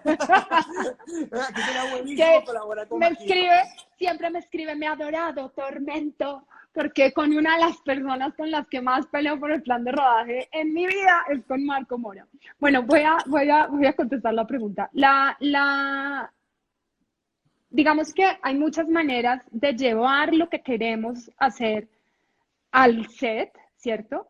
Entonces, una es un storyboard, que digamos que es como lo más escuelero, lo más a la pepa, vas a la fija, que tiene una ventaja y es que justamente vas a la fija, pero pues tiene otra desventaja creativa, que es como lo que fluye en el set, que tampoco es que, digamos que dejar un poco el espacio a la improvisación es importantísimo también para justamente crear y para hacer piezas de arte, ¿no? Entonces, digamos que el storyboard puede, que son los dibujitos, exactamente el valor de plano, la acción, lo que va a pasar en cada frame que tengo encuadrado con la cámara. Entonces, digamos que muchos directores lo hacen, lo hacen de hecho, por ejemplo, publicidad se usa un montón porque tú al, al, al, cliente sí le prometes un plano, qué se va a ver de su producto, que pues, digamos que funciona mucho en publicidad y hacemos, lo que hacemos es llevar un board muy grande en donde vamos tachando plano a plano. Así te parece más grande que puede existir en un, en un, en un día de rodaje, ¿no? ese, ese clac, clac, es como que, que divino, Dios mío. Y digamos que lo que por lo general se trata de hacer cuando hay un storyboard es filmar el, desde el plano más abierto en el mismo eje. O sea, en este eje tengo tres planos, abierto, mediano y detalle siempre empezar por el plano más abierto, que implica más iluminación, ¿no? Como más trabajo en luces, y e irnos cerrando, pues que ya es un tema de cámara y de... Es una regla, a veces se rompe la regla, tampoco importa, pero digamos que ortodoxamente eso sería la forma de hacerlo con un storyboard. Con un shooting list es lo mismo, es la tarea que nosotros llevamos. ¿Qué vamos a hacer? Así esté escrito. Y el shooting list da mucha más libertad creativa, ¿no? Como que, ah, bueno, al final no es un plano tan abierto y me cierro, o sea, no como que, o venga el 10. basado en, nada gráfico, es literalmente escrito, ¿no? necesitamos un primer plano del personaje hablando a cámara, necesitamos un plano general del carro pasando en primer plano, necesitamos un, y todo, eso repercute en una hoja que, eh, tararán, pasamos al plan de rodaje bueno, eh, ahí con el shoot list hay ciertas desventajas también, porque ya dije las ventajas, hay que decir las desventajas. Y es eso, venga el 10. Entonces es, Nunito, espérame que me toca quitar la carpa, mover el camión, ¿no? Digamos que a veces también la creatividad eh, in situ puede generar este tipo de, de, de ires y venires, pero al final, pues siempre y cuando fluya la creatividad. como que yo no, yo no tengo nunca problema con que fluya la, la, creatividad, a menos que esté a punto de llover, a menos que, ¿no? Ese tipo de cosas. Y el plan de rodaje es tomando o el shooting list o el storyboard y desglosando, pero desglosando desde la llegada del camión al set. Digamos que hay un llamado general, que ese es el llamado que más cuentan las horas extras, ¿no? Correcto. Porque está el llamado del equipo técnico, de la cámara, del talento, maquillaje, vestuario. Y a partir de ese llamado se hacen los llamados anteriores y los posteriores. Los anteriores son producción, o sea, quién abre la locación, la alimentación que siempre tiene que estar antes, Y por lo general, arte también tiene que estar, tiene un pre-call, por lo general, pues porque tengo que tener un set armado para poderlo iluminar. Si no hay nada armado, no hay nada que iluminar. Entonces, digamos que eh, se hace un llamado general y a partir de eso se hacen los pre-calls y los posteriores y se desglosa cuánto tiempo de montaje tengo, o sea, entre ese llamado y el ready to shoot, que esas son mis peleas con Marco. Obvio, obvio. esas son mis peleas con Marco Mora, si todos lo quieren saber. Y digamos que ya después, cuánto me demoro en estar listo y cuánto me demoro en horas efectivas de rodaje. El tiempo que ya tienen el director y el DP para rodar. Okay. Y yo siempre trato de que ese sea de que ese tiempo sea o sea, el mayor tiempo posible, ¿no? Que las horas efectivas de rodaje sean de verdad las que se necesitan. Ya después están los traslados o los cambios de set. El número uno de nuestro plan de rodaje. O los cambios de set, pero tengo que calcular lo que más, lo más real posible. Entonces, conociendo un tráfico como el de Bogotá, no hay un traslado que se demore menos de hora, hora y media. O sea, ya todos lo sabemos y digamos que tratar puede venir el productor a decirte, pero, en este traslado me puede demorar 40 minutos. Yo lo puedo escribir si tú quieres. Nunca con eso. No, como yo lo puedo escribir si tú quieres, pero en verdad va a ser una hora. Entonces, digamos que calcular muy bien los tiempos de traslado, los tiempos de llegada, porque tú llegas a esa locación y te toca cablear, volver a bajar la cámara. Eh, exacto. Como volver volver a empezar, entre comillas, aunque ya tienes el ritmo, entonces también te toca calcular ese tiempo y otra vez horas efectivas de rodaje, hacer un rap, que ojalá seas muy preciso con el rap, porque si hay un compromiso que tiene el asistente de dirección con el productor, es cumplir ese plan de rodaje, ¿no? Hacer ese rap a la hora que el equipo de dirección lo prometió. Entonces, digamos que Claro que juegan eh, eh, muchos factores en contra, justamente que haya una buena logística, que no falle nada, porque a veces también es como falló la cámara, o sea, a veces pasa, esas cosas pasan. Entonces, digamos que lograr engranarlo todo tiene, tiene su complejidad, pero me, me, es una de las cosas de las que yo me siento realmente muy orgullosa, es que tengo un buen cálculo de los tiempos, a veces se me van las cosas al garete eso es inevitable. No, pero, pero aquí tienes un ojo clínico para saber más o menos una, una, una, sí, para venir un poco más o menos los tiempos que son de cada uno, y es una realidad. Este, y, y muchas pocas personas toman muy por sentado eso. Y eso siempre, casualmente, es lo que siempre hace que uno está corriendo improvisar como un demente al final del rodaje, cuando estamos quedándonos ya sin horas, que ahora hay que hacer, hay que eliminar, hay que simplificar, hay que, hay que perder algo. Entonces uno dice, fuck, o sea, si, si supiéramos de un principio este tipo de cosas, cuando toma el tiempo y no decir, bueno, listo, llegada a 7, rodamos 7.30. Es fácil colocar eso, obvio. No es exacto, y, y, uy, un productor va a decir, wow, qué equipo tan rápido, somos los mejores. Pero, no es, no es una realidad. No es verdad. Pensar en cuánto va a durar el maquillaje de los tantos talentos en el set, vestir, coordinar la coreografía, cómo es el plano, poner la luz, poner el arte, comer, de, ¿sabes? Obviamente tanto, tanto que realmente la gente no sabe que el tiempo realmente es el superpoder de la asistente dirección. Un buen asistente dirección es cuando tiene obviamente un dominio mental de cuánto es el tiempo que toma en cada una de las cosas para hablarle claro al director y a la casa productora que está trabajando.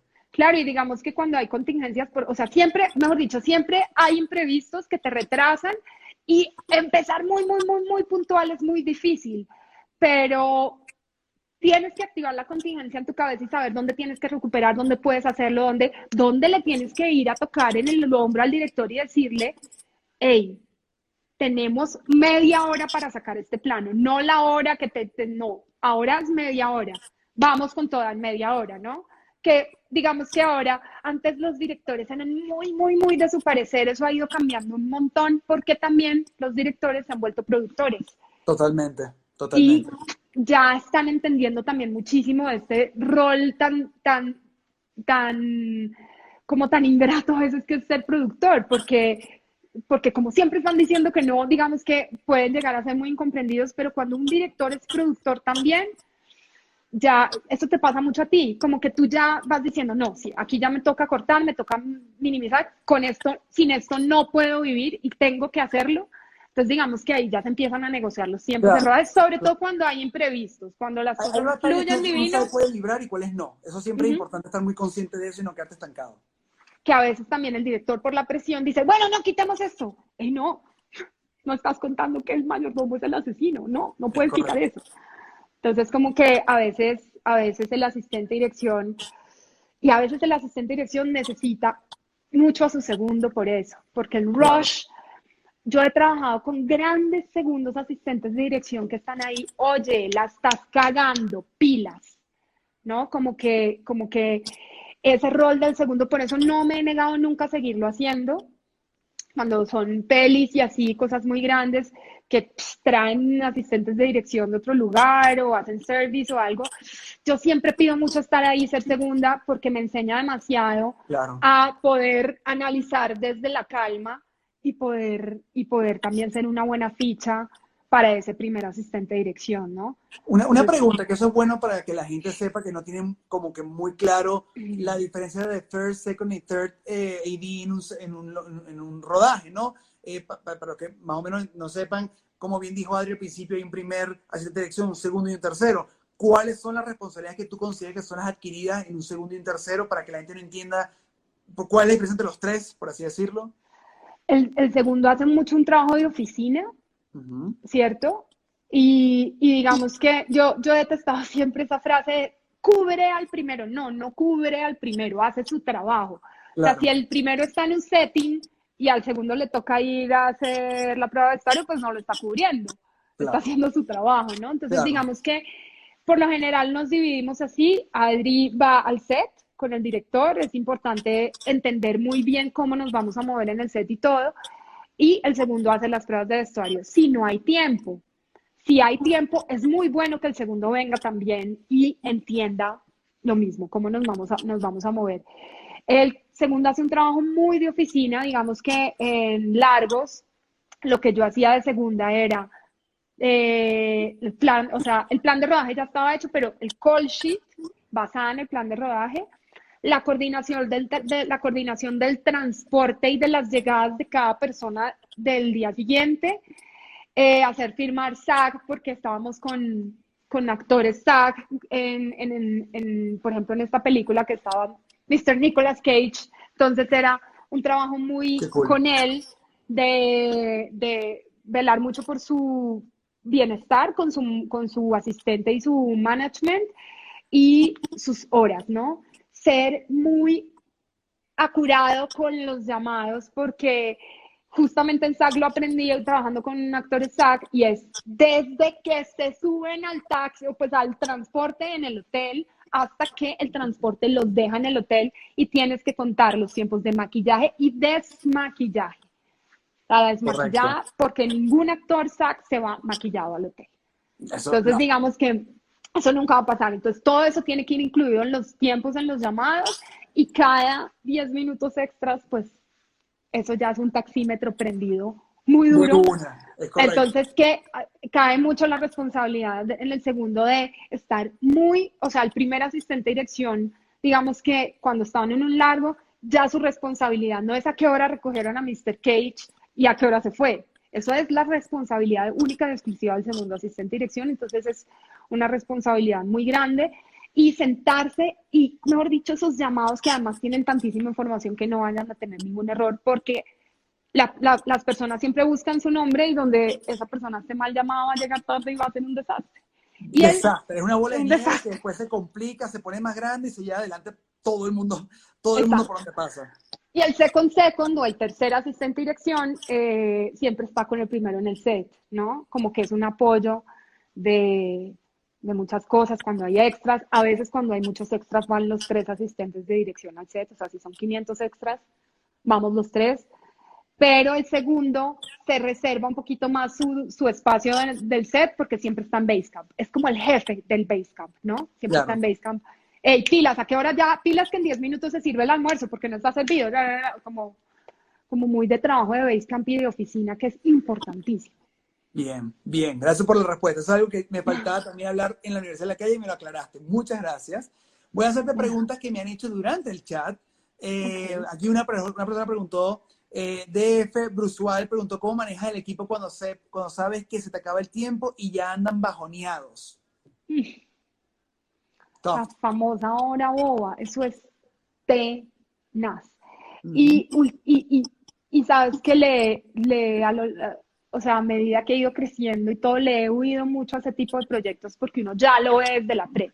Uno ya sabe cuando algo se va a ir a la mierda. Totalmente. Como, no, y uno tiene olfato a eso, no sabe Exacto, no, son cuatro locaciones, 20 setups, frescos, eso es un día de rodaje.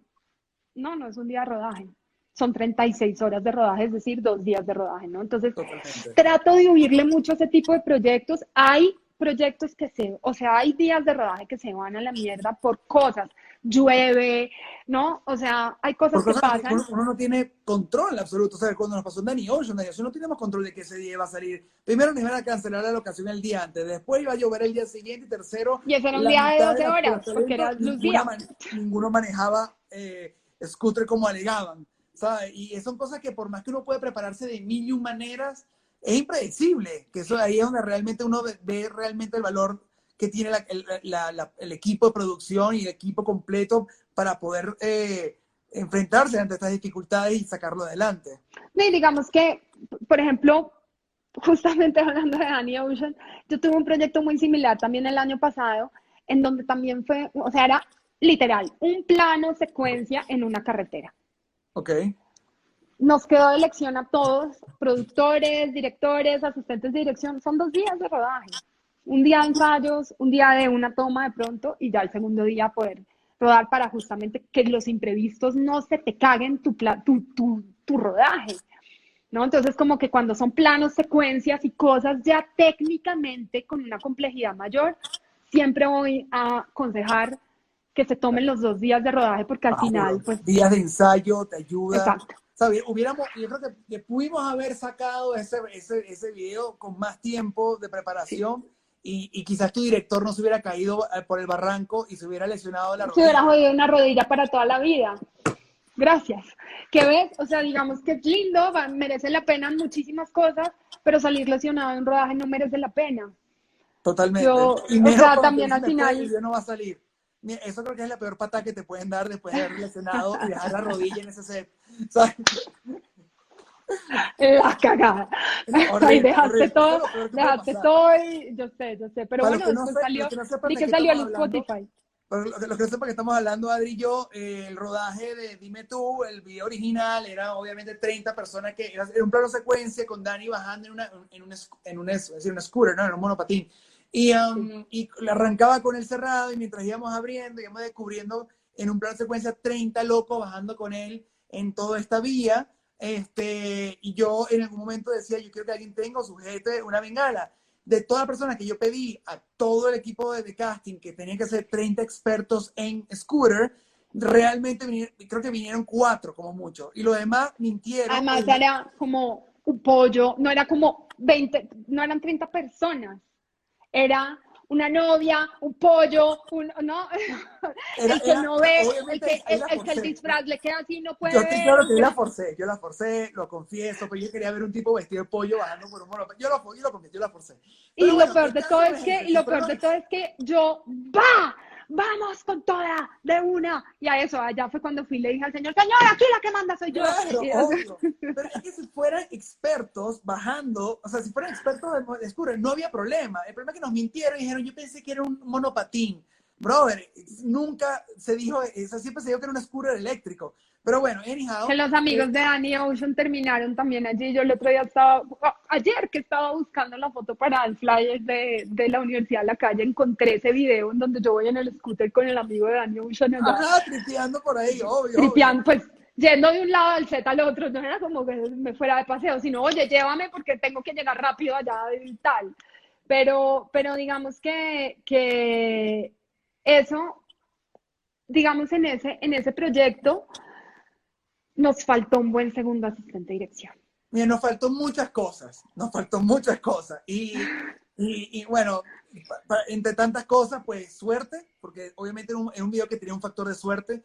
Eh, había también, obviamente, eh, había que hacer un ensayo un día anterior fácilmente, se tuvo que haber eh, pedido un video a todas las personas que estaban involucradas de verdad manejar un scooter y mandarlo en video, cosa que no pasó nunca. Y evidentemente, pues, tener las condiciones climáticas aptas para poder rodar ese video, porque lamentablemente, no, o sea, no es lo mismo rodar en un pavimento seco que un pavimento mojado. Eso también es... No, era muy peligroso, se puso en un momento muy peligroso. Y se lo puedo eh, decir yo, yo, yo lo encarné. Tu caída fue tenaz porque yo, obviamente, yo quería que alguien sujetara una bengala, nadie la sujetó, yo me ofrecí, le dije a Reinaldo, haz la cámara tú, eh, obviamente él no va a hacer la cámara porque obviamente es el Rusionar, pero yo decía, por favor, hagan ustedes la cámara, Adri está coordinando con el radio, Cito está adelante viendo, el, viendo el, el, el encuadre, y yo me lanzo con mi scooter, con mi bengala, y me lanzo con mi, con mi bengala así como si fueran las Olimpiadas. Casi te mato. Entonces, claro, yo estoy bajando, gritando, ah, dime tú, cantando feliz, y llega de la nada el bendito pollo que yo coloqué en el puto video, porque solamente me pasa esta vaina, y el pollo se me pone al lado y comienza a perder el equilibrio y me golpea de lado y caigo barranco abajo rodando. Pero te dejó porque el pollo sí siguió derecho, claro, no se iba a caer. Me usó a mí de, equilibrio y siguió adelante el hijo de puta. Entonces, claro, evidentemente yo sigo rodando y la rodilla se me fue. Ahí, obviamente la rodilla se me fue a la shit completamente este, y dije, bueno, por lo menos la toma está hecha. Eh, y bueno, al final el video no salió como el video oficial, tuvimos que refilmarlo, que es el video oficial que ustedes ven hoy día. pero sí salió en Spotify, sí, el, el, vertical video y salió tu caída en el vertical. Y sale ahí, si les invito a ver el vertical video, van a ver que aparezco yo con una venga naranja y por suerte en la curva no se ve cuando el pollo me lanza, pero sí ves el humo rodando yo te regañé horrible ese día, te regañé además porque llegó como un superhéroe, ¿viste mi caída? Yo, claro que vi su caída, ¿qué le pasa? ¡Pocoso! Se sube al Russian Army deja de estar jodiendo por allá. Mira, casualmente, de tantas cosas, eh, yo quería tocar el tema de eso porque obviamente es una anécdota que muy poca gente conoce y lo viví contigo. Pero para la gente que no, no sepa muy bien en qué proyecto yo trabajé con esta preciosa invitada del día de hoy, les cuento que fueron videos como Tu Nombre, de Cariel Dandy y Mike Bahía, eh, Aguardiente, de Gracie, Emmanuel, Esa Mujer, Carlos Vives y Alejandro Sanz, For Sale, eh, Carlos Vives, eh, No Te Vayas, Danny Ocean, Dime Tú, 100 Preguntas, Osuna, Borracho, Amor, Cali Dandy y Fanny Lu y Andrés Cuervo, No Pidamos Perdón. Esa es la lista de videos que he hecho con esta Hechos en un mes todos. casi todos fueron Fue como así. Sí, fue, en verdad fue entre octubre y marzo. Mi último proyecto antes de la, de la cuarentena, que fue el 10 de marzo, fue, fue For Sale con, con nuestra absoluta adoración, Mr. Carlos Vives, que, o sea, que mejor dicho fue para nosotros una experiencia maravillosa. Yo ya había trabajado con él eh, y digamos que en varios ámbitos de la vida he tenido el placer de conocerlo y de compartir mucho con él, pero siempre trabajar con él va a ser un placer absoluto porque eh, además sabe de cine, es una persona que, que, su respeto hacia los demás lo hace una persona muy maravillosa. No, no hay un artista gran experiencia. más entregado que Carlos Ibenuset. Y eso lo demostramos y, y, lo disfrutamos y no te vayas desde que mojado, caído, mamado, con pintura, con no, no, no, no. O sea. Y, ahí dice Sebas, y pusimos a, a, a, a, debutar a, nuestro hijito en, en 100 preguntas, que fue una experiencia brutal porque muy linda, nosotros estábamos haciendo em, No te vayas, que era un proyecto muy demandante, o sea, nos tocaba reunirnos con... Porque habían 30 cameos, nos tocaba reunirnos con el management de cada artista, cada noche, todas las noches, Maite, Nuno y yo.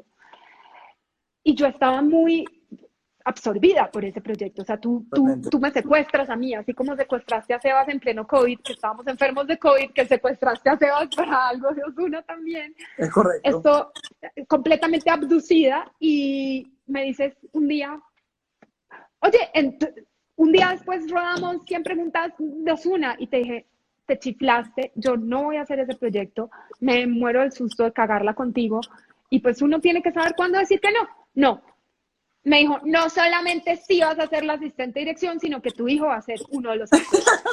Literalmente fue eso. Hiperventilando mal. Y dos, tu hijo va a salir en el video. Tu hijo va a salir en el video, entonces cuando estábamos esa mañana rodando algo, yo estaba un poco nerviosa y entonces le dije a Nuno, bueno, Nunito, la experiencia me ha dicho que es mejor que tú le hables a Salvador y si ya llega el punto en el que tengo que hablar yo con él, tal, pero que él no me vea en el set.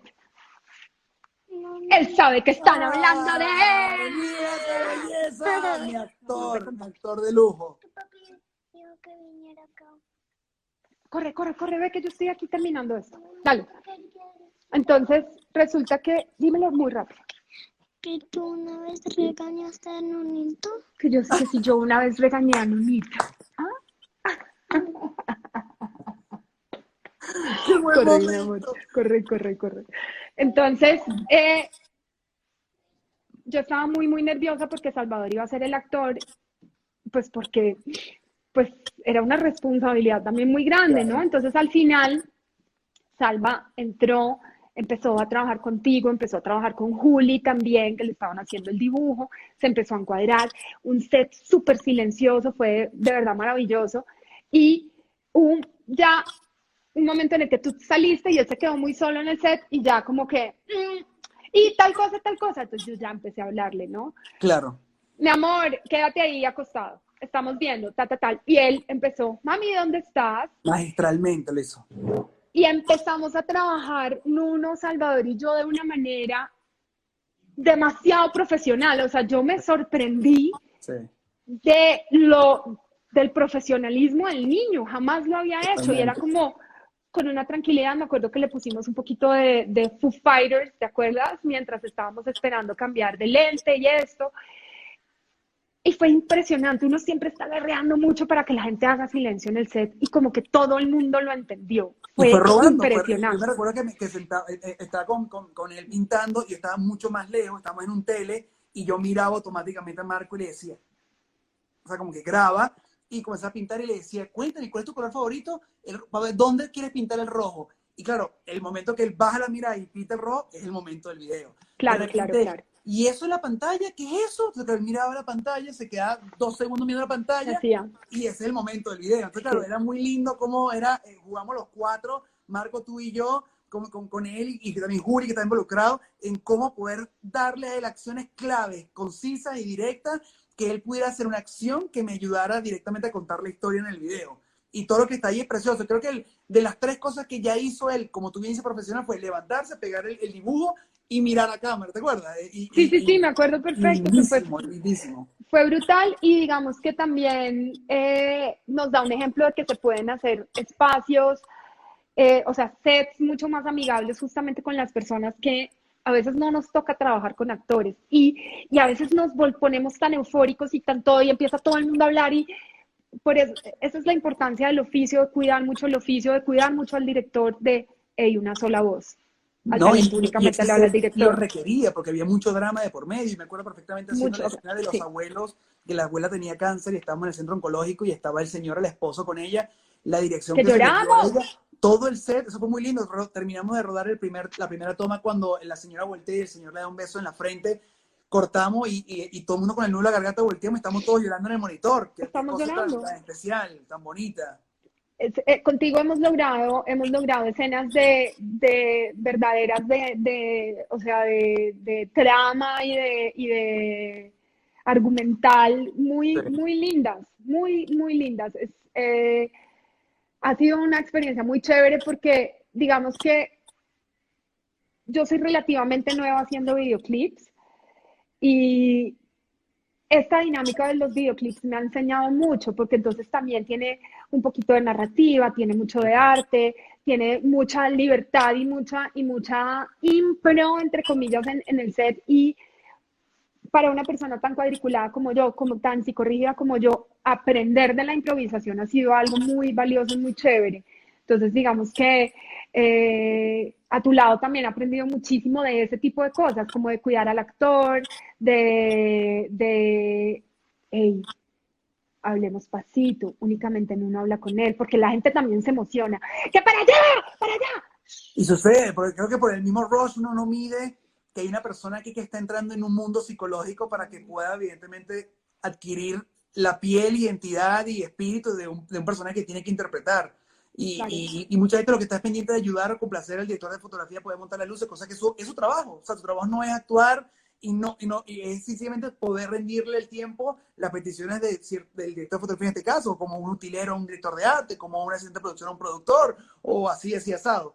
Pero, pero sí, es lo que tú dices, y uno, y uno tiene que cuidar mucho eso. A mí, a mí, por ejemplo, en ese rodaje, yo creo que he llorado en cuatro rodajes, en acciones que yo he escrito y he, y he traducido, pero nunca, ninguna como me tocó contigo, con, No, con pregunta con la, la escena del padre y la hija en la biblioteca. A mí, a mí brutal. A todos nos tocó una, una fibra, a todos.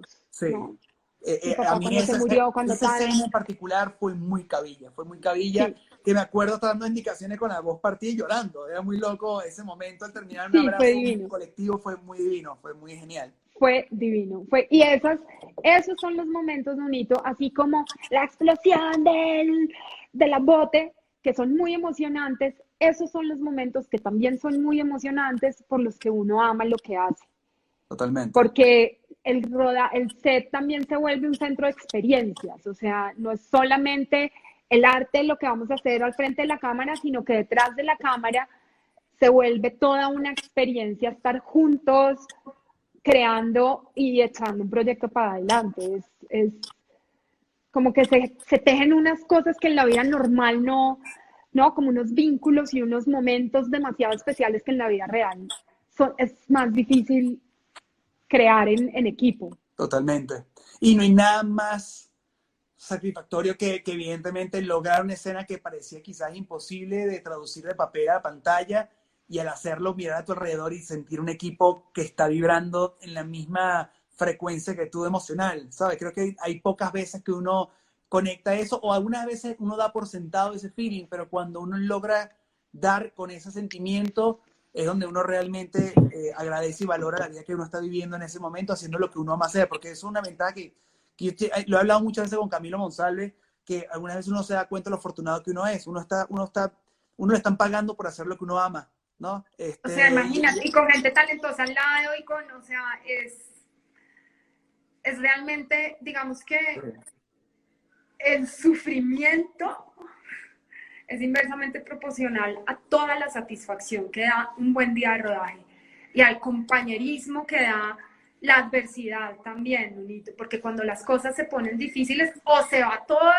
la convivencia a la mierda o los equipos se unen, que muchas veces pasa eso, y vamos juntos como sea, ¿no? Y, y, y en parte eso es un gran talento de los buenos directores, lograr que su equipo, a pesar de la adversidad, vaya para adelante a su lado, ¿no? Y eso, Eso es- es- eso siento que nos pasó mucho en los dos videos de Calilandia que hicimos, tanto tu nombre como Borracho de Amor, por las adversidades climáticas que tuvimos. Tu nombre Amor, realizar, eran siete viñetas, si no me equivoco, en un día de rodaje en la estación de tren. Eh, no me acuerdo el nombre de la estación de tren. ¿Cuál es la estación de tren? La estación de la sabana. Esa, la estación de la Sabana.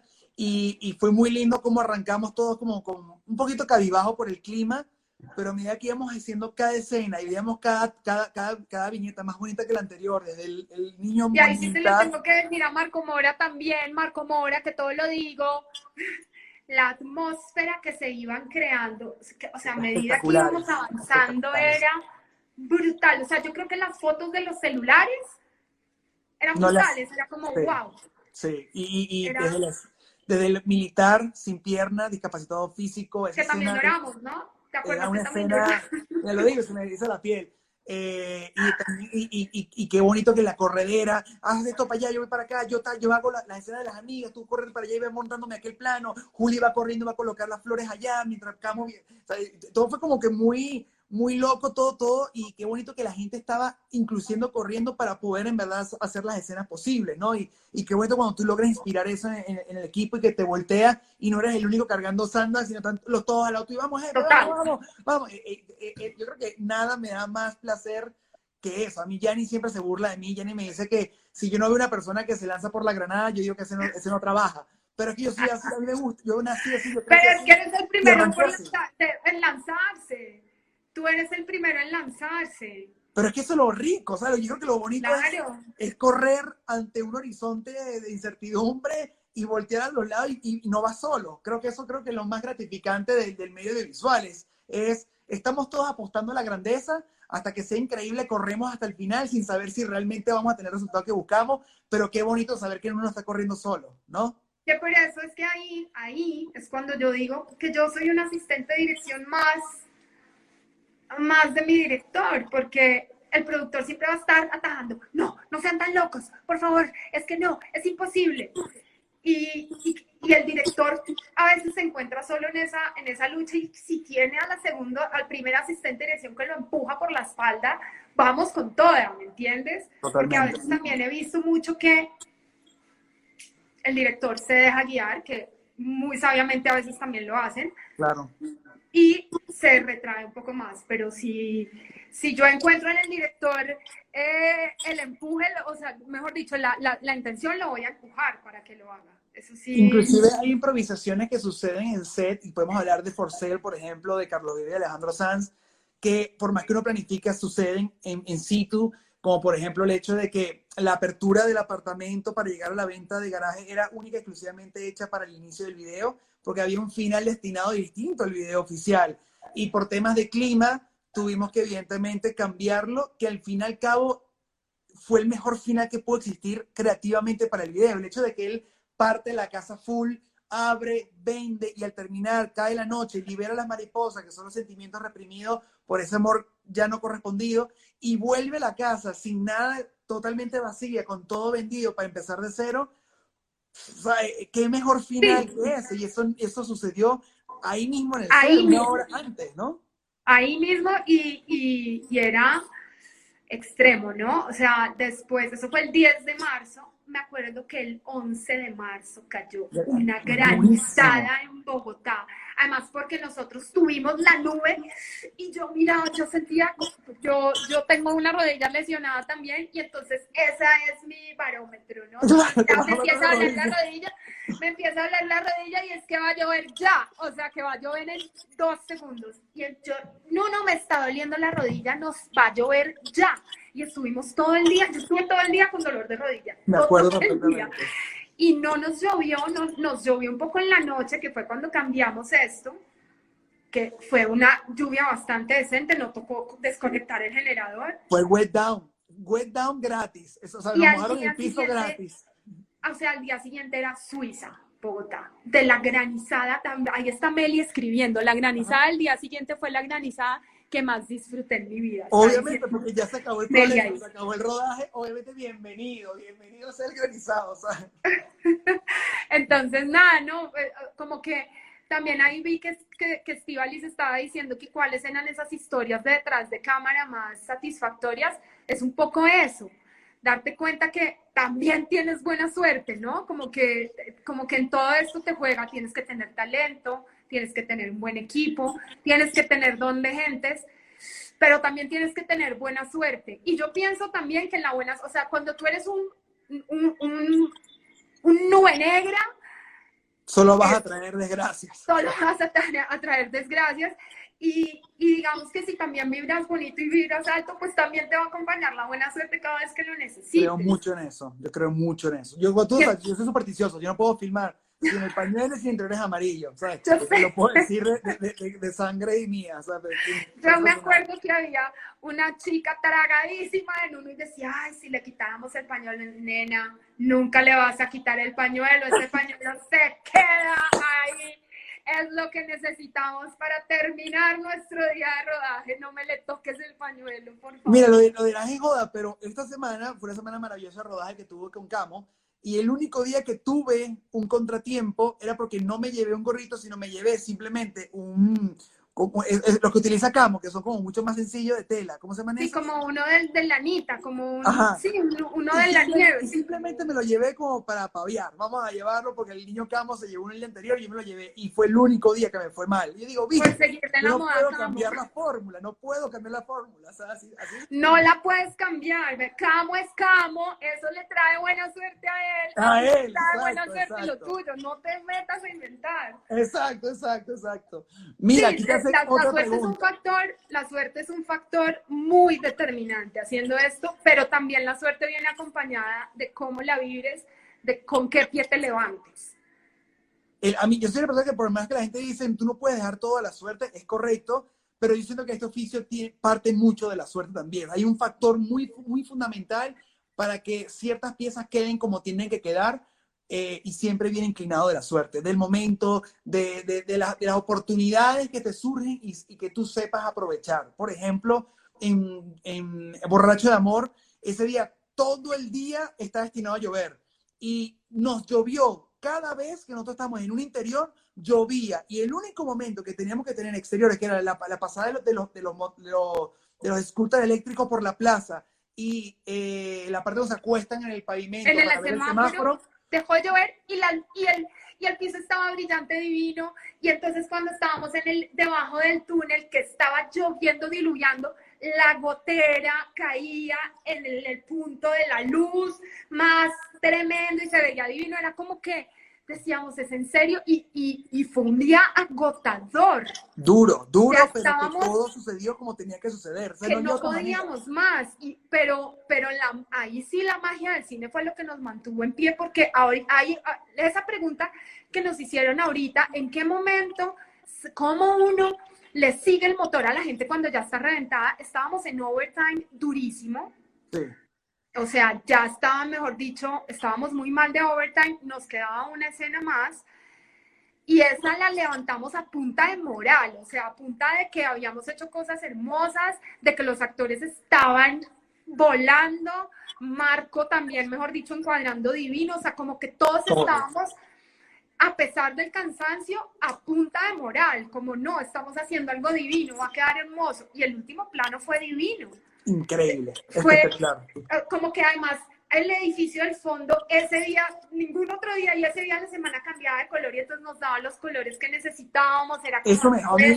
Eso, eso es factor suerte. O sea, que la paleta del video era morado y verde y los benditos edificios de Bogotá se pintaron verde y morado.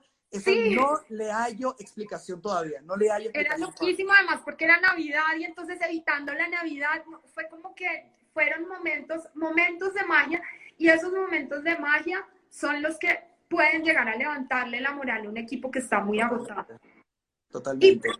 Están muy agotados, pero han sido tratados con dignidad y con respeto y con cariño. No, no, no, estábamos agotados porque no hay nada peor que trabajar contra la lluvia. Eso, eso Es es, que- difícil porque uno se desgasta anímicamente, uno baja porque uno, uno está haciendo cosas lindas, pero el agua por todos lados se desborda, pasar el la, el- el- el- el- la zorra, que es el, carro, el carrito con la cámara, por tratar de poner los, los- los impermeables, la gente mojada, los pies mojados, evidentemente desgasta, y, pero uno, no está consciente de lo bonito que está quedando todo y realmente para mí esos dos han sido uno de mis dos videos favoritos que hemos hecho nosotros por lo especial que fue el rodaje y lo especial que quedó. Yo siento que son dos piezas impresionantemente hermosas y que Bogotá luce tan linda como yo me lo imagino, ¿sabes? Que, que la gente, no- hay gente que me dice todavía que Borracho de Amor no fue rodado en Bogotá, ¿sabes? Claro la Bogotá, plaza- Colombia. Y la gente dice que no, eso no es Bogotá. Yo vivo en Bogotá, no, no, eso no es Bogotá. Amigo, eso es Bogotá, ¿sabes? Eso es Bogotá. Eso es Bogotá. y eso, eso es bonito. Bogotá, eso, es. Eso, para eso es para lo que nos llaman a nosotros, para crear la magia, Es para, correcto. para, para, para hacer que algo parezca lo que no es. Aquí, aquí alguien te preguntó algo muy bonito, que obviamente me involucra a mí, y me dicen, eh, ¿cuál fue el proyecto para ti que más te ha gustado y el porqué de, los- de la experiencia que hemos hecho tú y yo? Entonces te repito rápidamente la lista, tu nombre, Aguardiente, Emanuel, For Sale, No Pidamos Perdón, No Te Vayas, Dime Tú y 100 Preguntas. Y no podemos hablar de lo que ya hemos hablado para darle un poquito de diferencia a, la- a- a las personas. Pues pucha. Es que han sido, han sido proyectos realmente especiales. Yo, yo tengo muy en la cabeza el de Gracie, Uf, a mí me encanta ese video, es una pena que porque no, que no fue tan relevante vi- en, en su momento determinado al salir, porque no, no, sé, no sé por qué, pero a mí visualmente cosas- ese video me mata. Es, mi, es mi proyecto favorito de Marco Mora fácilmente. ¿qué pasa con lo, con lo de Gracie? Logramos, logramos la estética que queríamos desde el principio, o sea, eso, eso a veces es, eso es, créannos, es difícil. Sí, Es muy difícil porque por el vestuario, por un montón de cosas, puede desviarse por completo una idea. Me parece que el vestuario fue ejecutado de una forma impecable, el arte, el diseño de producción fue ejecutado de una forma impecable, la producción fue impecable, todo encajaba, todo funcionaba, nos fuimos a media hora extras, eso no es nada, como que todo encajaba, encuadrábamos y era como, sí, era lo que todo queríamos. Todo increíble, todo lo que queríamos. Esa escena del juzgado, era como, es alucinante, alucinante. El actor, el actor también es que es tu actor fetiche. Ese sí es tu actor fetiche. Totalmente, lo repetí en Borracho de Amor, lo repetí en For Sale y lo repetí en Gracie. ¿Cómo se llama él? Cristian, ¿no? Cristian, súper conectado. Gracie, que es una grosa porque ella actúa, canta, baila. O sea. ¿Qué no hace ella? ¿Qué no hace ella? ¿Qué no hace ella? Que no sea absolutamente perfecto. Y habíamos tenido, tuvimos, que ese, ese punto me lo voy a anotar yo, unas bailarinas que eran gemelas. ¿Te acuerdas? que empecé. Las gemelas, las gemelas, pongamos a estas gemelas, que eran dos parejas de gemelas. Unas pelirrojas y unas pelinegras, que son bailarinas brutales. Y era como que todo lo que encuadrábamos era brutal. Entonces, Gracie, le tengo, le tengo mucho cariño a Gracie porque además tuvimos un tiempo especial para hacer la preproducción, porque creo que en Gracie tú y yo nos volvimos amigos. Es verdad. Es verdad. Como que tuvimos más tiempo en la preproducción para conocer. El bonding lindo fue allí, correcto. Nos fuimos al concierto de Foo Fighters. Eh, y, y digamos que se pudo trabajar de una forma mucho más cómoda y el resultado de eso fue que Juli nos entregara el set como queríamos, la mona nos entregaba a Gracie vestida impecable, era como que cada cosa, las motos, la vaina, era como que todo, se pudo dar y todo funcionó. Terminamos al tiempo que era. No, mejor dicho, fue, fue un proyecto súper especial porque porque digamos que todos los, y, Danny Ocean también, ¿sabes, eh? Danny Ocean fue un proyecto que, que, me, que a mí me significó un reto muy importante porque, porque soy muy mala cuando las cosas se me salen de control y, y sentir que todo se me salía de control fue una, una gran terapia para mí. Ahí fue, fue, fue también especial haber compartido eso. En la adversidad también, también se, se crece y se, y se aprende. Totalmente, totalmente. Yo creo que personalmente a mí, a mí, creo que ya hablamos de él de todas maneras, pero bueno, obviamente de Forcel a mí me encantó porque yo soy fan de Leandro Sanz y era un proyecto muy especial y lo hicimos con Meli. Fue muy especial en muchos aspectos, eh, no solamente profesionales, sino personales. Sí. Pero, pero siento que no te vayas fue más allá de la preproducción que fue muy difícil y muy agobiante, el rodaje eh, fue muy divertido con el maestro. Fue muy divertido haber tenido a Rigoberto Urán disfrazado de Mick Jagger. Y yo me sentía faltándole al respeto de la por manera, ¿no? Como que yo decía, es que este señor es un súper atleta, este señor no, es, un actor, este señor no es un artista, este señor es un atleta y como besando el piso, pero yo es que soy cero groupie, pero yo, Rigo Urán, estaba como absolutamente intimidada de que este señor estuviera ahí y con la onda, la mejor onda del mundo, la, bacanería, o sea, fue brutal. No, todo, todo, desde todos, todos se portaron muy bien. Desde tener lo había guindado y salí volando y montar el drone en la cámara, desde él corriendo con su bicicletica, desde él cayéndose las flores, desde él vertiéndose pintura, es que fue muy especial, realmente un proyecto que yo disfruté arduamente como director y creo que todo el set se reía, se disfrutaba y ese hombre, eh, o sea, yo creo que hombre se lanza presidente porque lo gana seguro. O sea, todo el mundo lo amaba, todo el mundo lo quería, una, un, un, señor que no sé, todo el mundo era hacia él y él hacia la gente. O sea, no es esa persona que se resguarda, eh, tiene ese, ese, tema de egos, ese tema de, de, bueno, yo aquí soy el rey de los reyes. No, más bien una, una persona tan humilde y tan, y tan querida que era, fue muy bonito trabajar con una persona que también era muy entregada y muy clara y respetaba. Eh, una persona que tiene mucho más prensa que yo y aún así tiene la, la, decencia y la humildad de decirme qué quieres. Dime tú, tú dime qué quieres. Y hay una cosa ahí, uno que es un puntazo para ti tremendo y es que tú no sacaste a un artista contento, sino a 39 artistas contentos. O sea, eso fue. Gracias a ti, a mí, a todo el mundo que tuvo ahí. O sea, lograr sacarle un cameo, o sea, digamos que lo del cameo no es solo que la gente aparezca, eso es crear un personaje, una escena, todo alrededor, porque es que además pues eran personalidades, nadie iba a querer ni salir menos, ni salir chafa, ni nada, ¿no? Entonces era lograr crear algo importante para cada persona, para cada personaje. Correcto. Es y, correcto. y todo el mundo, no hubo una sola, un solo artista o deportista o personalidad que dijera qué hueso. Todo el mundo No, se todos lo disfrutaron muchísimo. Fue, fue, fue muy interesante ese, ese, ese proyecto. Yo también le tengo mucho cariño, ya habíamos hablado de él, no, Es no- mencioné, verdad. pero, pero además creo que en ese, creo que además yo cometí un error, como hubo un malentendido contigo sobre una escena que tú querías hacer en un lugar y yo la monté en otra y yo me estaba sintiendo muy miserable porque era ¿Cuál la era? primera, yo me acuerdo perfecto porque era la primera escena del día, que era lo de la volada de las flores. Claro, claro, claro. Y yo no claro. podía, mira, atormentada porque había malentendido. Y tú igual como súper fresco, como mira, fresca, lo hacemos más adelante, no importa, no te preocupes tal. Entonces para mí el día empezó súper mal, pero empezó el día a componerse y esta gente a dar lo mejor de sí y todo el mundo como con una sonrisa, una bacanería, ta, ta, tal, y fue divino. Y después fue la escena de, de la moto que nos tenía muy emocionados y con mucha adrenalina y tal. Y quedó muy cool a mí. Yo no, no, yo a ese video le tengo un cariño enorme. Porque yo, y esos son de los pocos proyectos que yo escribía locura y decía, yo no sé ni cómo lo voy a hacer, pero ya veré cómo lo voy a hacer más adelante. Y cuando O sea, lo no hubo- decía, se logró. ¿sabes? No hubo nada de lo que te dijéramos que no, además, fue como... Nada. va, Yo la forcé. O sea, yo cuando dije, voy a guindar a Carlos Vive que flotara con unos globos, yo dije, aquí me la van a rebotar hasta más no poder todo el mundo desde, desde, desde la disquera para abajo. Y realmente que era lo que lo- todo el mundo estaba más emocionado y decía, mira, qué bien, son una cuerda de loco, una cuerda de loco, pero bien portado, ¿no?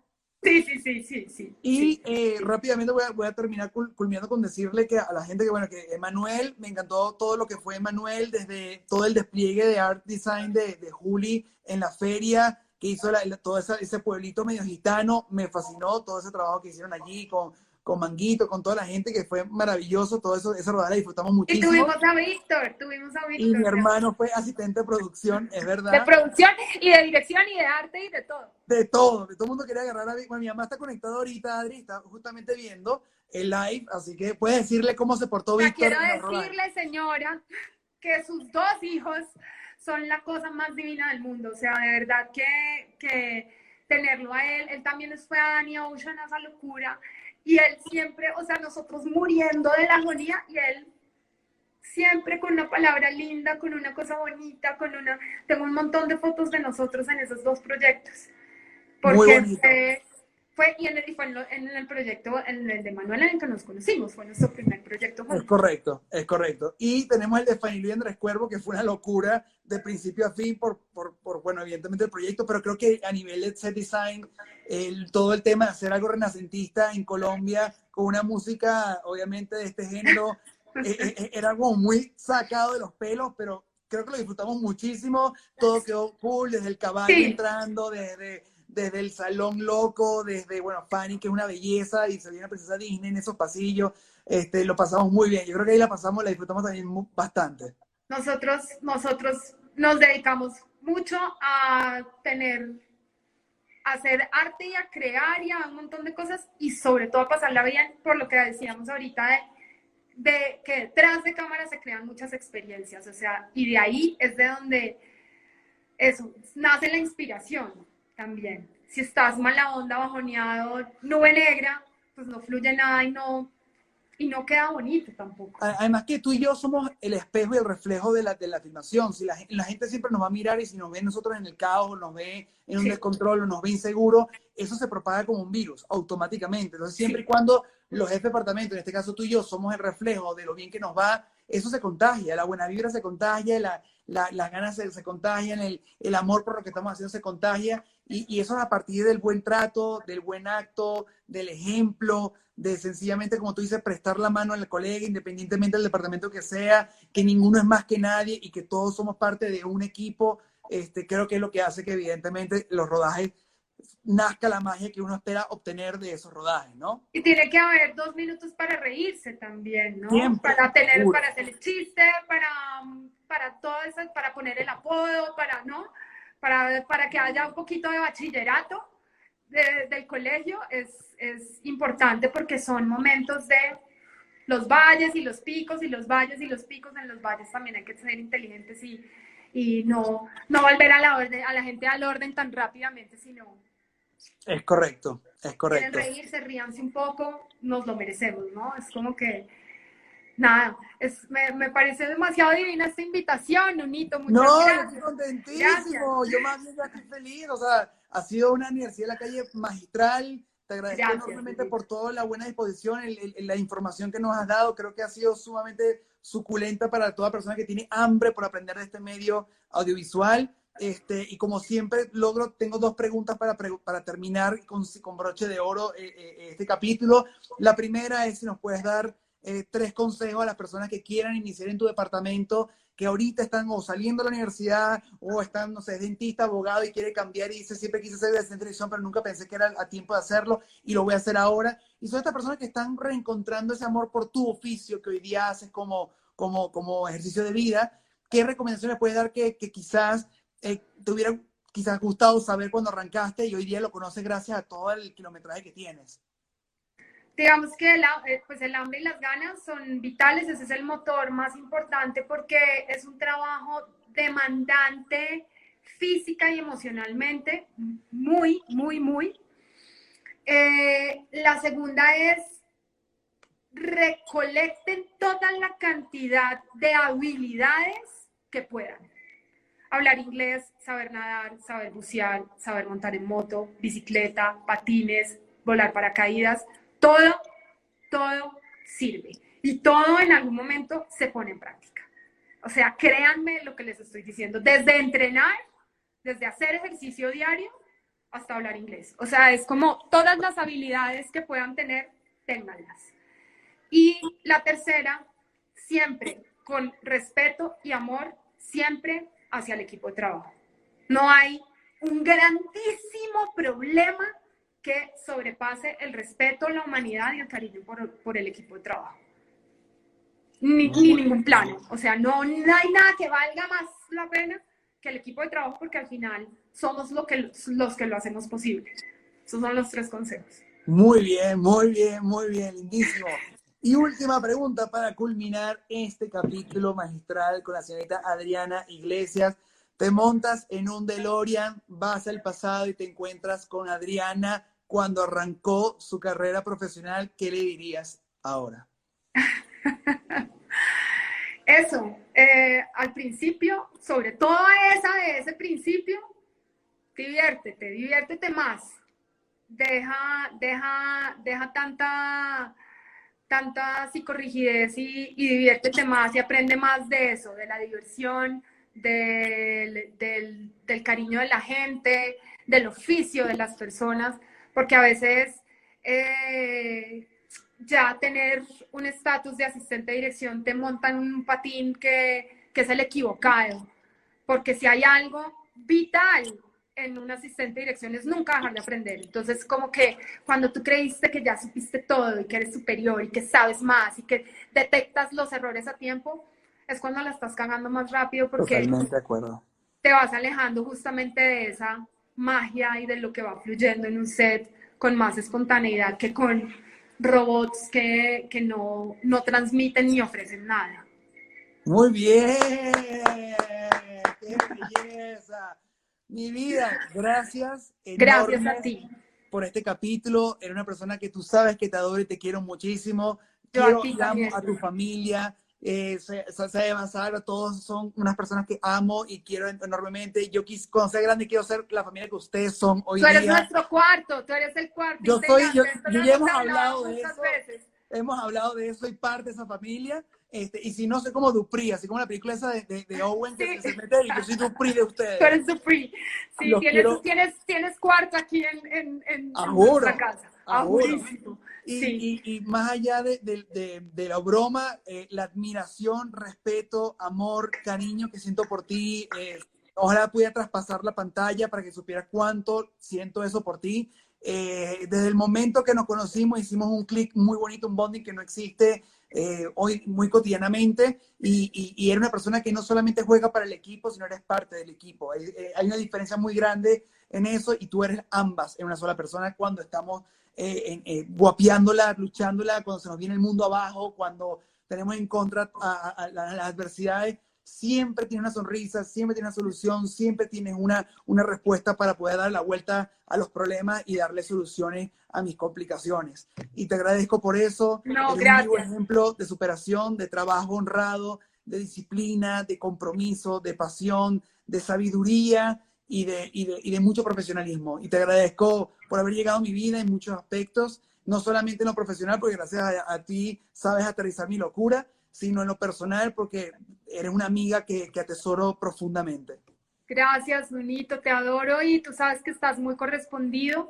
Sabes que aprendo de tus locuras, de, de, de tu vivir en el set, de tu pasión, porque también encontrar personas con pasión, pues digamos que no es, no es tan común, como que a veces también la gente es muy llevada por el oficio, poco por la pasión, y sentir tu pasión es una cosa demasiado alucinante porque tu pasión llena el espacio, entonces siempre he vivido muy agradecida de poder compartir un set contigo y lo que dices, un momento personal de consejos de amigos, de conversación también y estoy más que honrada de haber estado esta noche contigo aquí dando esta lora eh, tan larga. Pero sabrosa. pero he disfrutado profundamente porque también he hecho como un lindo recuento de, de, mi vida profesional y de, y de todo. Entonces, te lo agradezco profundamente. Un par de veces te había dicho, yo quiero, yo quiero, es el colmo, es el colmo. Pero bueno, aquí estoy. Yo te dije que lo bueno se hace esperar, lo bueno se hace esperar. Lo bueno se hace esperar, bebé, lo bueno se hace esperar. Entonces te lo agradezco profundamente y pues nada, estábamos hoy muy emocionados con esto y, y, y pues nada, estaba nerviosa y todo, pero acá profunda amor, profundo amor, respeto, admiración, todo por ti, Nunito, te lo agradezco en el alma y también estoy muy feliz de que te hayas atravesado en mi vida. Aquí esto es una pauta dura que tengo que hacer, se lo tengo que agradecer a Camo porque nos, nos juntó.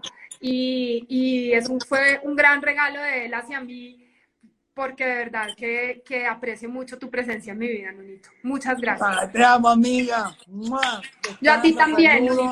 Mándale besotes a Seba, Salva, los amo y bendiciones y nos veremos pronto en un set con el favor de Dios próximamente. Claro que sí. Te amo, amiga. Un beso yo a ti, amor. Bye. Esa fue la increíble Adriana Iglesias, mi invitada estelar el día de hoy, capítulo especial de la temporada número 4, Asistencia y Dirección. Gracias a todos por la paciencia que tuvieron quedarnos con nosotros. Espero que hayan aprendido muchísimo. Hoy ha sido un drenaje de información magnífico. Estoy completamente emocionado y, y satisfecho en muchos aspectos académicos para este capítulo y espero que lo hayan disfrutado, espero que lo hayan, lo hayan absorbido con todo el cariño del mundo y que las personas que están viendo esto, mujeres, hombres, todas las personas que quieran hacerse en dirección, esto es un live que vale la pena ver, revisitar y, y, sacar los mejores apuntes posibles para poder eh, ya emprender en esta carrera que quizás ustedes aman y sienten, pero tenían miedo de poder tomar esa decisión. Así que espero que esto haya servido para darles ese último empujón y seguir sus sueños. Así que los quiero. Gracias una vez más por compartir conmigo otro domingo. Eh, gracias por, por tenerme la paciencia que me han tenido y espero volverlos a ver el próximo domingo con el favor de Dios para un nuevo capítulo de Universidad de la Calle. Los quiero mucho, muchas bendiciones, buen inicio.